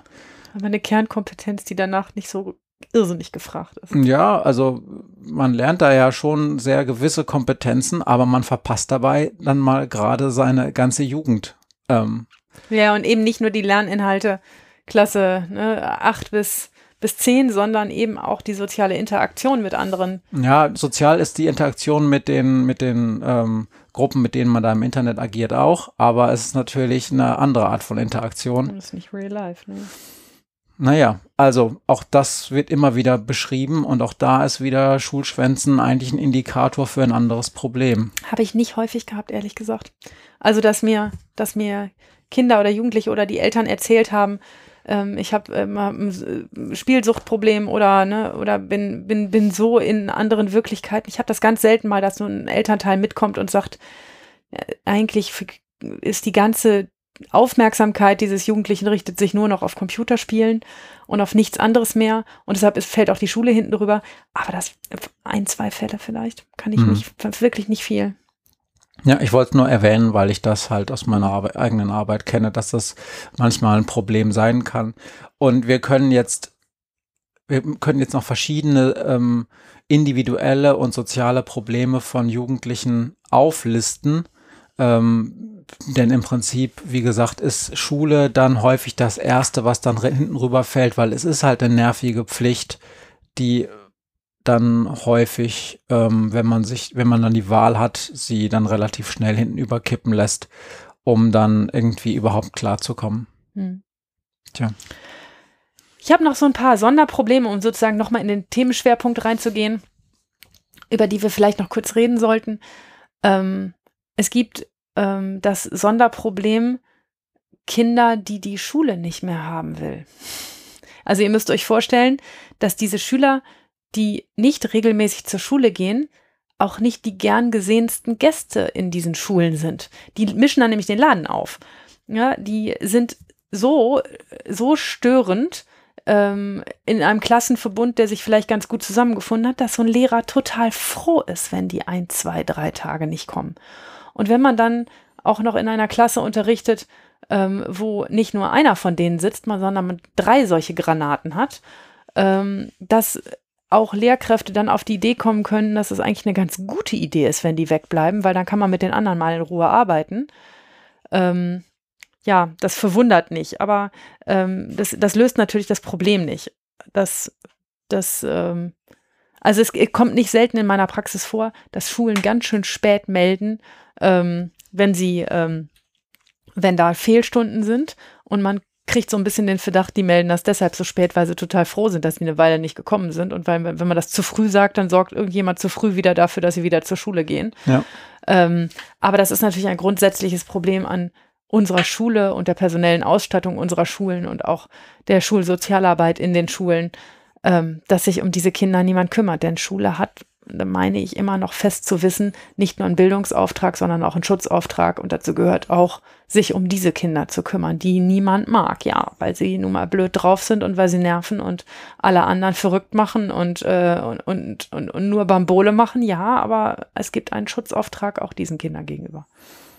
Ähm, ich habe ja zwischendurch schon mal anklingen lassen, dass diese Schul, ähm, dieses Schulschwänzen, Schulabsentismus auch zu hm, Delinquenz führen kann. Und das ist halt kriminologisch auch wirklich mhm. sehr, sehr äh, gut untersucht, dass immer da, wo Kinder, Jugendliche ähm, in der Schule fehlen, die Schul, äh, die Delinquenz steigt. Und das ist insofern auch also nicht nur ein Problem, was dann Schule oder Individuen betrifft, sondern die ganze Gesellschaft, weil ähm, in der Zeit, wo dann die Kinder, äh, die Jugendlichen in diesem Fall meist äh, nicht in der Schule sind, irgendwelche anderer Kram gemacht wird. Und ich habe ja schon gesagt, das ist eine Hypothese, die auch plausibel erscheint, dass, ähm, dass der Wirkmechanismus so ist, wenn man dann durch die Stadt läuft und nicht so richtig weiß, was mache ich jetzt eigentlich, dass dabei auch irgendwann blöde Ideen ko kommen, gerade wenn man das zu mehreren macht. Vielleicht trifft man sich mit drei anderen, die in drei anderen Klassen schwänzen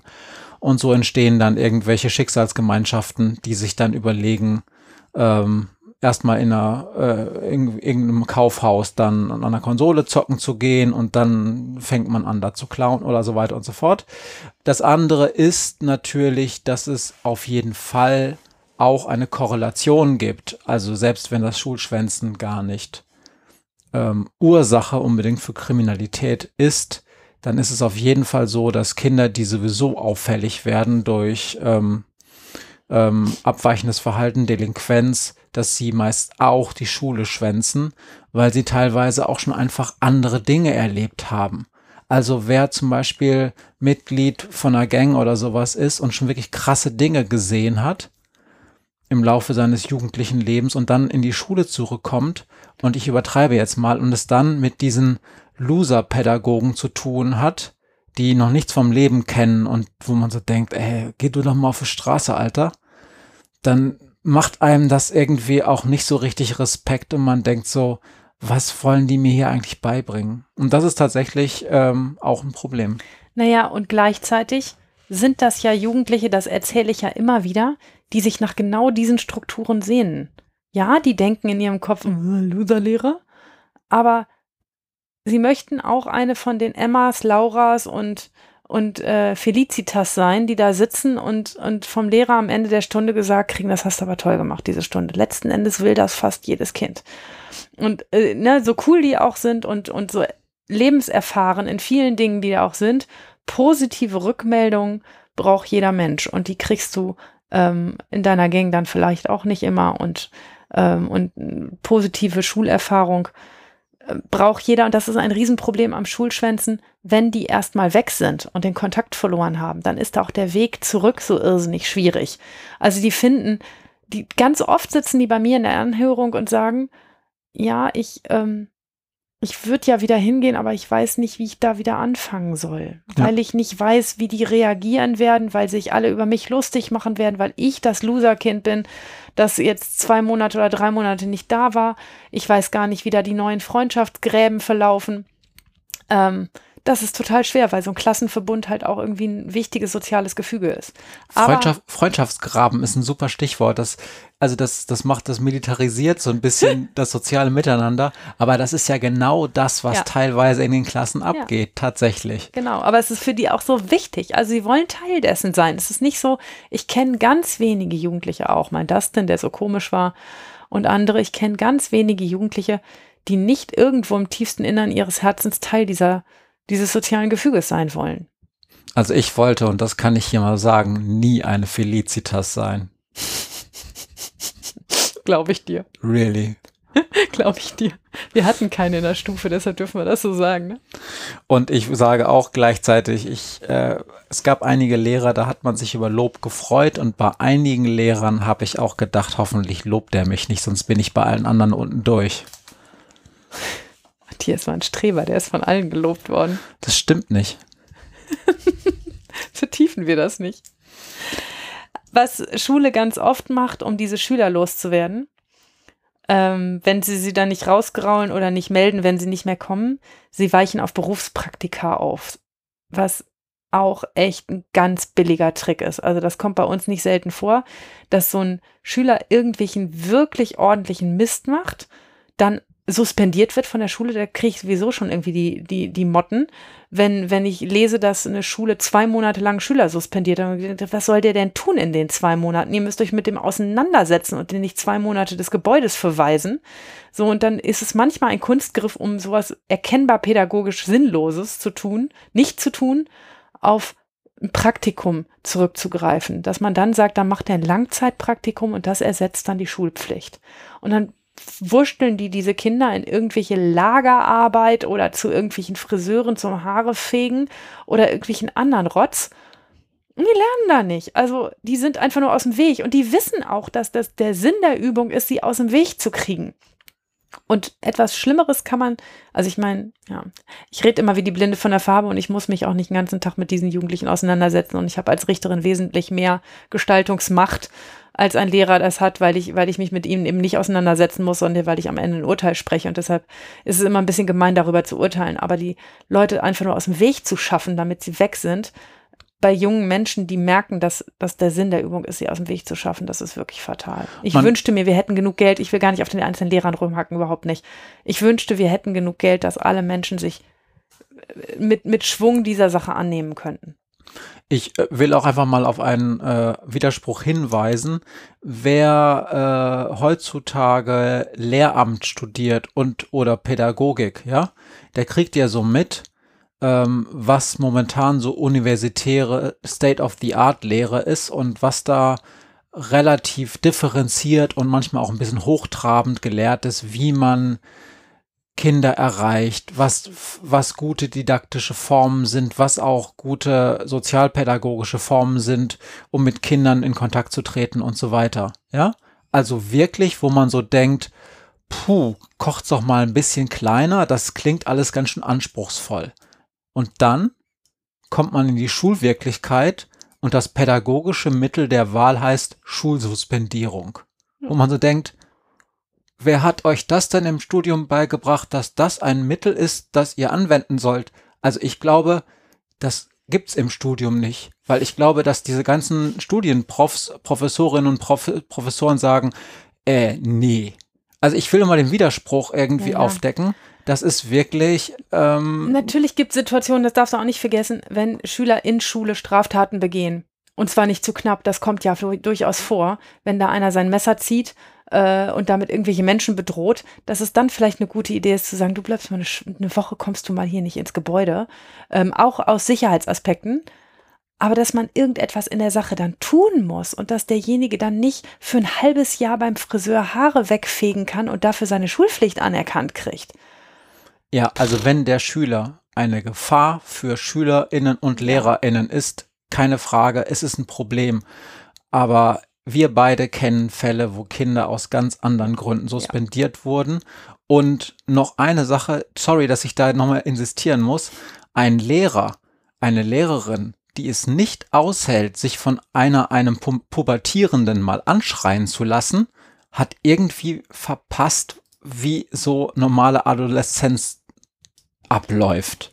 Ja, das ist dasselbe Thema, Matthias, wie mit den Polizeibeamten, über die sich als Dritter aus einem anderen Beruf heraus immer leicht sagen lässt, ähm, das müssen die halt aushalten, wenn man es dann den ganzen Tag macht. Ich, ich, ich glaube, auf so einer ähm, Großstadt-Randhauptschule ähm, am, am besten irgendwie noch, ein, noch so ein Dulli-Fach unterrichten. Das ist auch wirklich ist auch wirklich vielleicht kein Spaß. Und, äh, und dass, dass da auch viele taffe Leute dabei sind, die sich viel gefallen lassen, die mit viel Engagement sich für Kinder einsetzen. Aber ich erlebe eben halt auch ganz viele Menschen, die, ähm, die diese Kinder sehr früh aufgeben und ähm, das den Kindern vor allen Dingen auch vermittelt, dass sie aufgegeben sind. Also für die ist Schule nur noch nichts anderes mehr als dokumentiertes Scheitern. Mehr ist das für diese Kinder nicht, als ihr, ihr Lebensscheitern noch weiter dokumentieren zu lassen, indem es dann auch schwarz auf weiß auf irgendeinem Blatt Papier steht, dass sie übrigens nichts wert sind. Und so kann aus meiner Sicht Umgang mit Kindern, denen gegenüber man, das muss ich nochmal betonen, einen Schutzauftrag hat. Ein, die Schule ist auch dafür da, um Kinder zu beschützen. Ähm, denn das kann man sich eigentlich nicht geben, diesen Kick zu sagen, Hauptsache, wir werden die los. Und ja.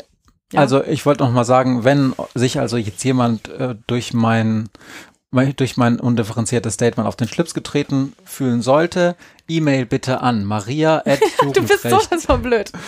.org. Ähm, sie wird das dann weiterleiten an mich. Ich will aber auch noch eine Sache sagen, die ist jetzt vielleicht genauso indifferenziert. Es ist natürlich trotzdem ein Problem, wenn eine Schule überhaupt die Möglichkeit hat, Kinder wegzuschieben, als sich mit ihnen auseinanderzusetzen. Hm.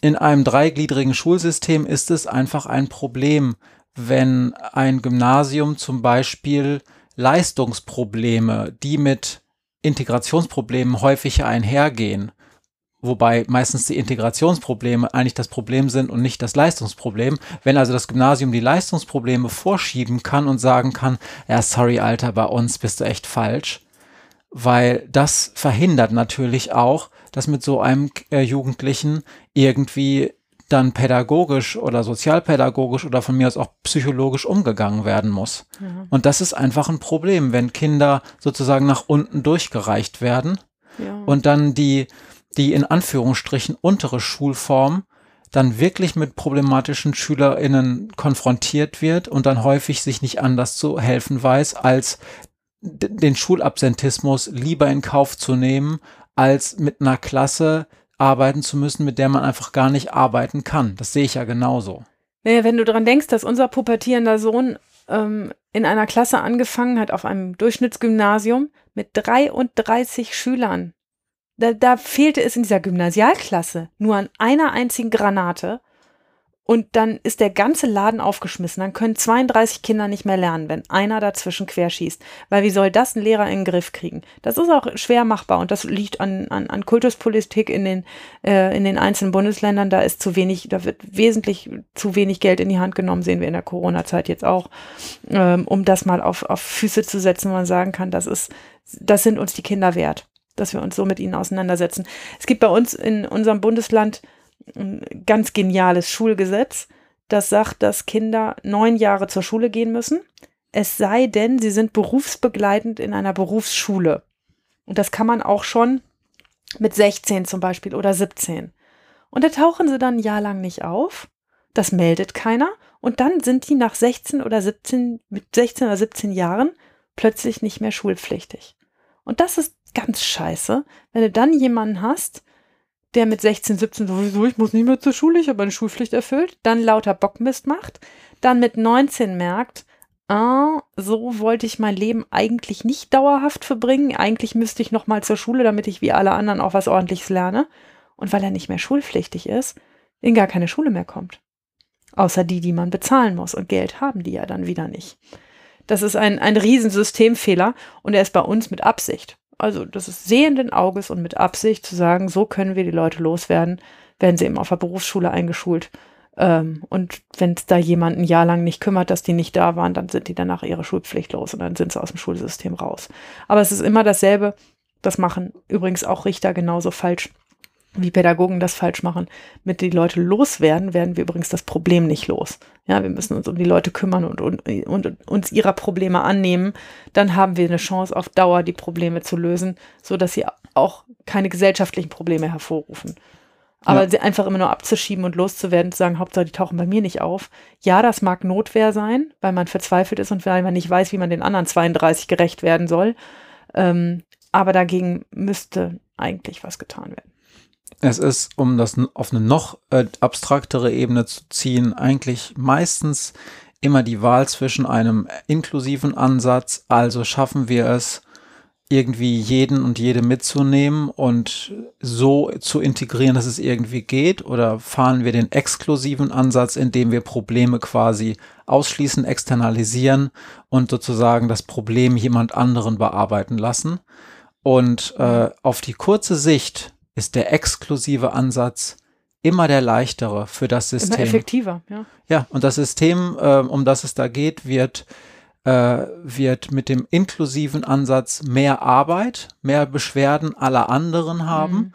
und äh, auch irgendwann finanzielle Probleme bekommen ähm, und wahrscheinlich auch in irgendwelchen Ratings nicht so gut abschneiden.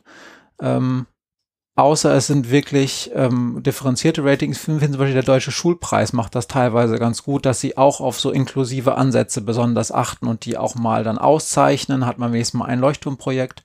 Aber generell ist es so, dass die inklusiven Ansätze es immer schwierig haben, immer mehr Arbeit, immer mehr Einsatz aller Beteiligten erfordern. Und der exklusive Ansatz ist einfach der leichte und, ähm, und führt auch kurzfristig zu guten Erfolgen. Und dann landen die Kinder bei mir am Ende mit Straftaten. Erst mit Schulordnungswidrigkeiten und später mit Straftaten. Ähm, und haben sich und ihre, die Frage, wie sie in diese Gesellschaft gehören und ob sie Teil dieser Gesellschaft sein wollen, schon komplett aufgegeben. Und das ist echt traurig, denn das sind noch ganz junge Menschen, die können noch ganz viel reißen. Ich sehe schon, wir kriegen eine Menge Post. Ja, wir haben ganz schön rumgehackt, aber also ich nehme uns da jetzt mal explizit nicht aus, die ähm, Richterschaft und die Jugendrichter, denn das, was wir dann weitermachen, ist ja genauso schwachsinnig. Ne, diese, dieses Konglomerat aus Arbeitsstunden und wenn die nicht erledigt werden, Arresten. Also ich habe wirklich mal von einer Kollegin einen Fall übernommen, weil ich ihr Dezernat geerbt habe, die hatte gegen einen jungen Menschen 240 Arbeitsstunden festgelegt. Weil sie das so ausgerechnet hatte, weil das halt so teuer war, der Bußgeldbescheid. 240 Arbeitsstunden festgelegt. Wie soll das ein junger Mensch, der noch keine 18 ist, denn ableisten? Wie hat sie sich vorgestellt, soll der gleichzeitig noch zur Schule gehen? Der kann doch nicht, ne? Also völlig undenkbar ohne dabei in der Schulleistung völlig flach zu fallen oder irgendwas anderes zu machen. Wir versuchen im Moment, gerade in Corona-Zeit, ein bisschen Sonderwege zu gehen und zu versuchen, andere Möglichkeiten als Arbeitsstunden zu finden. Ich zum Beispiel verhänge ganz oft die Auflage, wie bei Nathalie, mir für einen bestimmten Zeitraum nachzuweisen, dass man wieder zur Schule geht. Und wenn man das lückenlos gemacht hat, dann streiche ich für jeden Tag, der, den man hingegangen ist, 10 Euro aus dem Bußgeldbescheid weg, solange bis der Bußgeldbescheid wieder weg ist. Ich habe am Anfang, ich stehe darüber sehr in Kontakt mit unseren Ordnungsbehörden, weil die das sehr kritisch gesehen haben, weil wir am Anfang gemeinsam überlegt haben, hm, da könnte so ein Jugendlicher, der auf Zack ist, ja merken, dass er nur die Hälfte der Zeit zur Schule gehen muss. Der geht immer ein halbes Jahr nicht hin und dann geht er ein halbes Jahr hin und arbeitet in Anführungsstrichen das ab, was er als Bußgeldbescheid gekriegt hat. So könnte das ein normaler Jugendlicher verstehen. Ich mache das jetzt aber schon seit vier, fünf Jahren so ähm, es hat noch kein einziger Jugendlicher geblickt, dass das eine gute Idee wäre, das so zu machen. So berechnet sind die nämlich nicht. Genau, also das wäre ja ein, ein krasser Rational Choice Ansatz. Ja. Und vor allen Dingen, was halt, was halt immer wieder vergessen wird, ist, dass ähm, Kinder, Jugendliche gehen ja nicht in die Schule, weil es da so viel zu lernen gibt. Schule ist ein Sozialraum, wo man auch coole Leute trifft, Menschen, die man vielleicht dann irgendwann auch anfängt zu lieben. Oder auf jeden Fall ist das auch was Interessantes, äh, was außerhalb dieses Unterrichts läuft. Manch, manche Leute sagen auch, da wird auch noch ein bisschen gelernt, aber das ganze richtige Schuleleben findet äh, dann immer statt, wenn die Lehrer gerade nicht hingucken. Und wie auch immer es jetzt nun ist, es ist einfach etwas, was man auch schätzen lernt. Ein Kind, was durch so eine Sanktion wie du sie verhängst. Das heißt, du gehst jetzt so und so lange zur Schule, mhm. um Arbeitsstunden zu vermeiden oder sonst was, ähm, drei Monate lang lückenlos zur Schule gegangen ist, fügt sich in ein soziales Gefüge ein. Das ist der Sinn und der dieses soziale Gefüge gewinnt dann für dieses Kind auch einen Wert. Und dann zu sagen, ha, jetzt habe ich ja den Staat wieder verarscht, jetzt gehe ich erstmal wieder nicht hin. Das ist hat, ja Quatsch. Das weißt hatten du, wir uns so vorgestellt in unseren berechnenden Jurahirnen, dass das das Problem sein könnte. Ne? Aber es, wie gesagt, es hat sich null als Problem rausgestellt. Und das, also das selbstkritisch gesagt, wir bekleckern uns da auch nicht mit Ruhm in Sachen Sinn, Sinnhaftigkeit dessen, was wir tun. Diese Arbeitsstunden sind wirklich nur sehr begrenzt sinnvoll. Und dann Arreste zu verhängen, damit wir uns nicht lächerlich machen und es am Ende auch durchdrücken können, ist noch schwachsinniger. Also wir hatten mal in einem Jahr bei uns ausgerechnet, wie viele Arreste eigentlich so Beugearreste sind, weil, je, weil Kinder nicht zur Schule gegangen sind. Das war von Arrest zur Anstalt zu Arrestanstalt unterschiedlich, aber eine lag bei 20 Prozent. 20 Prozent der Insassen deshalb, weil sie nicht zur Schule gegangen waren. Und dann in der Zeit nicht zur Schule gehen. Das ist ja albern hoch 30. Ne? Also dieses Geld kann man wirklich besser investieren als ernsthaft in Arreste. Die, ähm, ich frage mich ja manchmal, was überhaupt die Justiz mit diesem Problem zu tun hat. Also, ne, wa ja. warum das nicht nur sozialpädagogisch bearbeitet wird oder psychologisch oder sonst was. Es ist auf jeden Fall auch Fakt, dass ich habe äh, diese ganzen Sanktionen so vor einer halben Stunde mal vorgelesen, die so im Raum stehen, äh, dass auch die KfN-Studien gezeigt haben, dass wenn Schulen schnell sanktionieren und unter anderem auch dann Ordnungsbehörden äh, informieren, aber auch diese ganzen anderen Dinge machen, dann hat das auch Effekte. Das heißt, man muss einfach ein Sanktionsregime schaffen, das auch schnell greift. Und da halte ich jetzt diese juristischen Sanktionen für eher nachrangig. Ja. Aber man muss als Schule schon sanktionieren, machen die Hauptschulen übrigens deutlich konsequenter mhm. als die anderen Schulformen. Ähm, aber das ist auch ähm, effektiv und wenn Schulen das nicht tun, zeigt sich auch, dass sofort die Schulverweigerungs- oder Schulschwänzraten wieder hochgehen. Äh, kann man nachweisen, ist so. Das heißt, es muss schon ein System geben, was auch funktioniert, damit man dieses äh, Schulschwänzen in den Griff bekommt. Und am wichtigsten ist natürlich diesen, diesen Marker. Jemand schwänzt die Schule ernst zu nehmen und wenn das häufiger passiert, zu gucken, was ist denn die Ursache dafür? Ja. Weil, wie gesagt, es Vorläufer von allerhand anderen unschönen Dingen ist. Oder Indikator die, für ja, ja, etwas. aber die uns am Ende so viel Geld kosten. Ja. Ähm, in, entweder in therapeutischer Behandlung oder in justizieller Behandlung oder sonst irgendwas. Ich habe ich habe ja ganz am Anfang mal erzählt, wenn ich ein Verfahren vorbereite, dann versuche ich mir auch die Schulschwänzer, Ovi-Akten mit dazu zu ziehen, also zu gucken, wie viel Verfahren hat der junge Mensch eigentlich bei uns gleichzeitig, weil er nicht zur Schule gegangen ist, um so ein bisschen Eindruck davon zu kriegen. Und die, allerwenigsten Straftäter, die so richtig steil gehen, gehen irgendwie regelmäßig zur Schule. Hm, na klar. Ja. Okay, Tja. also ein Problem, was mit ganz, ganz vielen anderen Problemen, die wir schon besprochen haben und noch besprechen werden, zusammenhängt und sicherlich nicht ein Justizproblem an erster Stelle ist, sondern ein gesellschaftliches Problem, das aber die Justiz natürlich dann auch beschäftigt. Ja. Haben wir noch etwas zu diesem Thema zu sagen? Hm, wir, wir hätten ja noch die zwei Fragen und meine hat ja immer was mit dem Thema zu tun, wie du letztes Mal so schön gesagt hast. Möchtest du also wieder anfangen? Hm, Da steht jetzt, Matthias, zusammengerechnet, wie viele Stunden hast du in der Schule geschwänzt? Und das hast du ja eigentlich schon beantwortet, aber du könntest mal von den zwei Malen, die du geschwänzt hast, wissentlich vom dritten Mal erzählen. Ähm, ja, also das, gut, also ich habe dreimal in meinem Leben geschwänzt. Einmal, weil ich eine Französisch 6 gefürchtet habe. Zu ich- Recht. Zu Recht. Zu Recht Zum Angst. zweiten Mal, weil ich eine wirklich interessante Skatrunde im, in der Sch- Knei- Schulkneipe, das, sie hieß so, also es war natürlich nicht die Schulkneipe, wir hatten keine Schulkneipe, aber sie war neben der Schule, also war es die Schulkneipe, da war eine sehr interessante Skatrunde, deutlich interessanter als eine sehr, Wie hieß die nochmal, die Kneipe? das sage ich nicht, weil dann könnte man, Okay. Kannst du ruhig sagen, ich glaube. nee, die gibt's noch. Okay. Ähm, und das dritte Mal, da hat unser ganzer Jahrgang geschwänzt. Da Da war ich hat- dabei. Da hat unser ganzer Abi-Jahrgang geschwänzt, äh, und zwar, weil wir uns ausgedacht hatten, wir fahren zusammen weg. Und da sind wir auch alle zusammen weggefahren. Und das war eine schöne Aktion. Das Schönste damals war eigentlich, ähm, dass wir, ähm, dass wir die Entschuldigungen auch synchronisiert hatten. Mhm.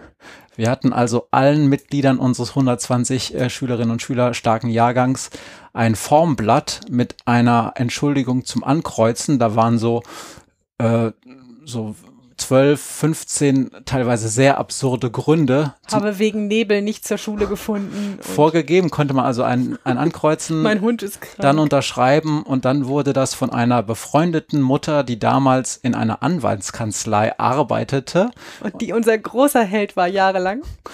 Die hat das dann mit dem da vorhandenen Faxgerät, was es noch nicht so häufig gab, sonst ähm, 120 Entschuldigungen in die Schule geschickt. Und man muss dazu sagen, es haben wirklich alle teilgenommen. Alle sind mitgefahren. Das heißt, zwei sind nicht mitgefahren, das weiß ich noch. Aber die sind wenigstens aus Solidarität mit uns nicht zur Schule gegangen. Die hatten keinen Bock, mit uns mitzufahren. Drei. Ich auch nicht, weil ich krank Oh war. ja, stimmt. Ja. Aber, ähm, aber zwei wollten nicht. Und die sind aber auch an dem Tag nicht in der Schule aufgeschlagen, weil sie gesagt haben, komm, wir verderben euch den Spaß nicht. Und dann haben wir 120 Faxe in die Schule geschickt. Was ein bisschen blöd war, weil der Schulrat an dem Tag da war und dann nach dem 40. Fax gefragt hat, was denn da eigentlich los ist, weil das die ganze Zeit am Fiepen und am Rödeln war.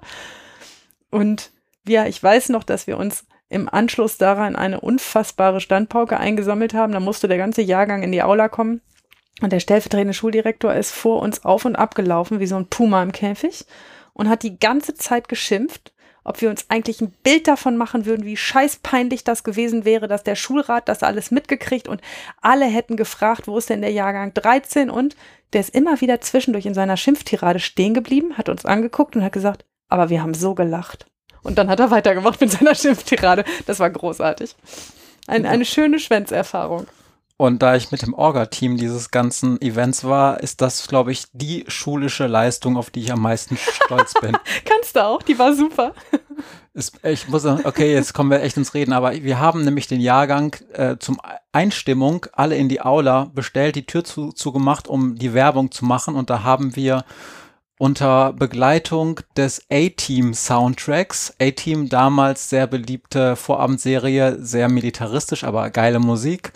Ähm, ein Video gedreht, wo wir eine Motivationsrede gehalten haben, warum das nötig sei. Und es haben tatsächlich aus diesem Grund auch, behaupte ich, alle mitgemacht. Nicht wegen des Videos, Doch, nur weil doch. die Idee gut war, aber egal. Whatever. So, Jetzt hören wir auf zu plauschen. ja, ähm, Du Maria. wolltest mir noch eine Frage stellen. Die ist mal wieder ähm, total inhaltsfremd. Ähm, es gibt als Jugendrichter oder Jugendrichterin ja eine Reihe sehr unterschiedliche Kompetenzen, die man haben muss, Maria. Jetzt mal ganz, jetzt mal ganz ehrlich gefragt oder ehrlich gesagt, welche dieser Kompetenzen beherrschst du überhaupt nicht so gut und musst die irgendwie kompensieren? Und welch, aber sie sind wichtig und welche dieser Kompetenzen beherrschst du wirklich sehr gut?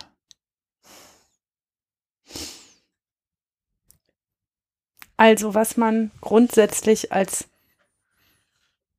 Richter gut machen muss, man muss Spaß am juristischen Detail haben und daran, ähm, die Sache in der Sache juristisch richtig zu machen. Und das ähm, kekst mich manchmal, dass mir das manchmal nicht so arg wichtig ist.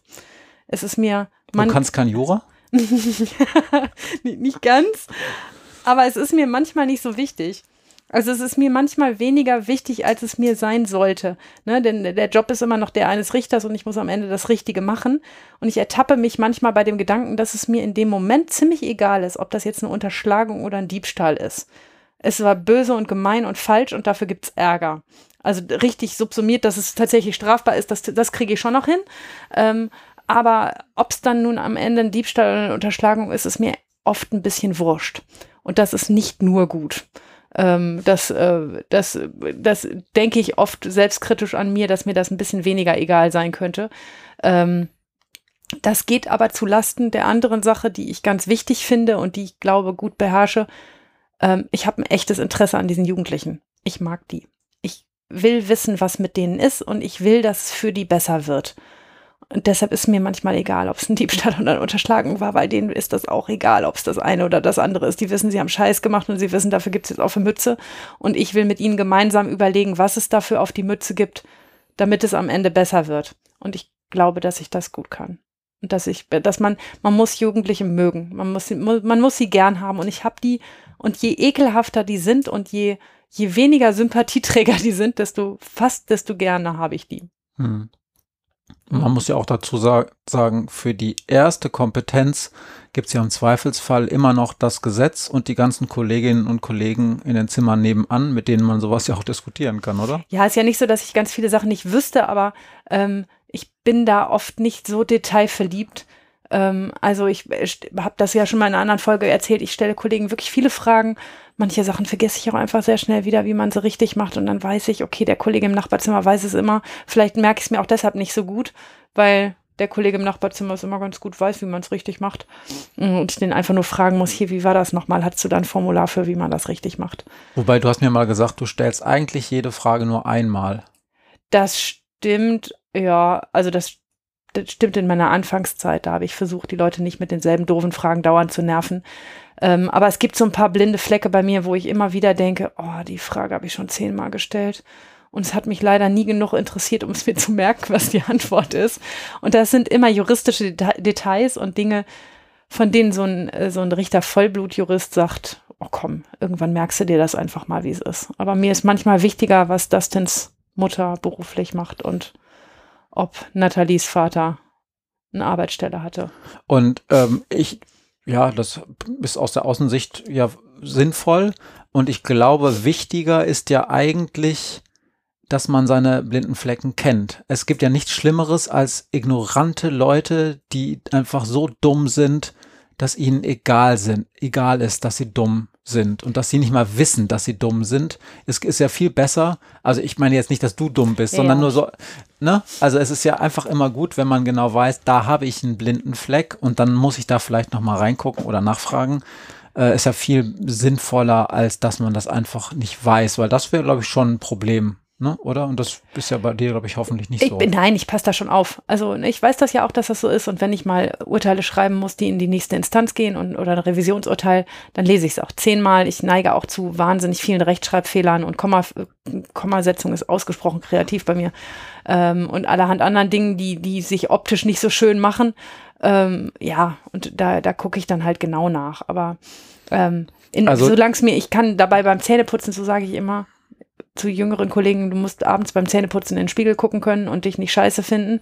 Ähm, und das kann ich, weil es mir um diese Leute geht, um diese Jugendlichen. Und das ist, glaube ich, die richtige Motivation. Also was Kommasetzung angeht, ich glaube, du stellst dein Licht ein bisschen unter den Scheffel. Ich habe deine Note im Abitur im Deutsch-Leistungskurs gesehen und so schlecht war die nicht. Also, Ja, es ging ja auch nicht um Kommasetzung inhaltlich. aber naja, gut. Ja.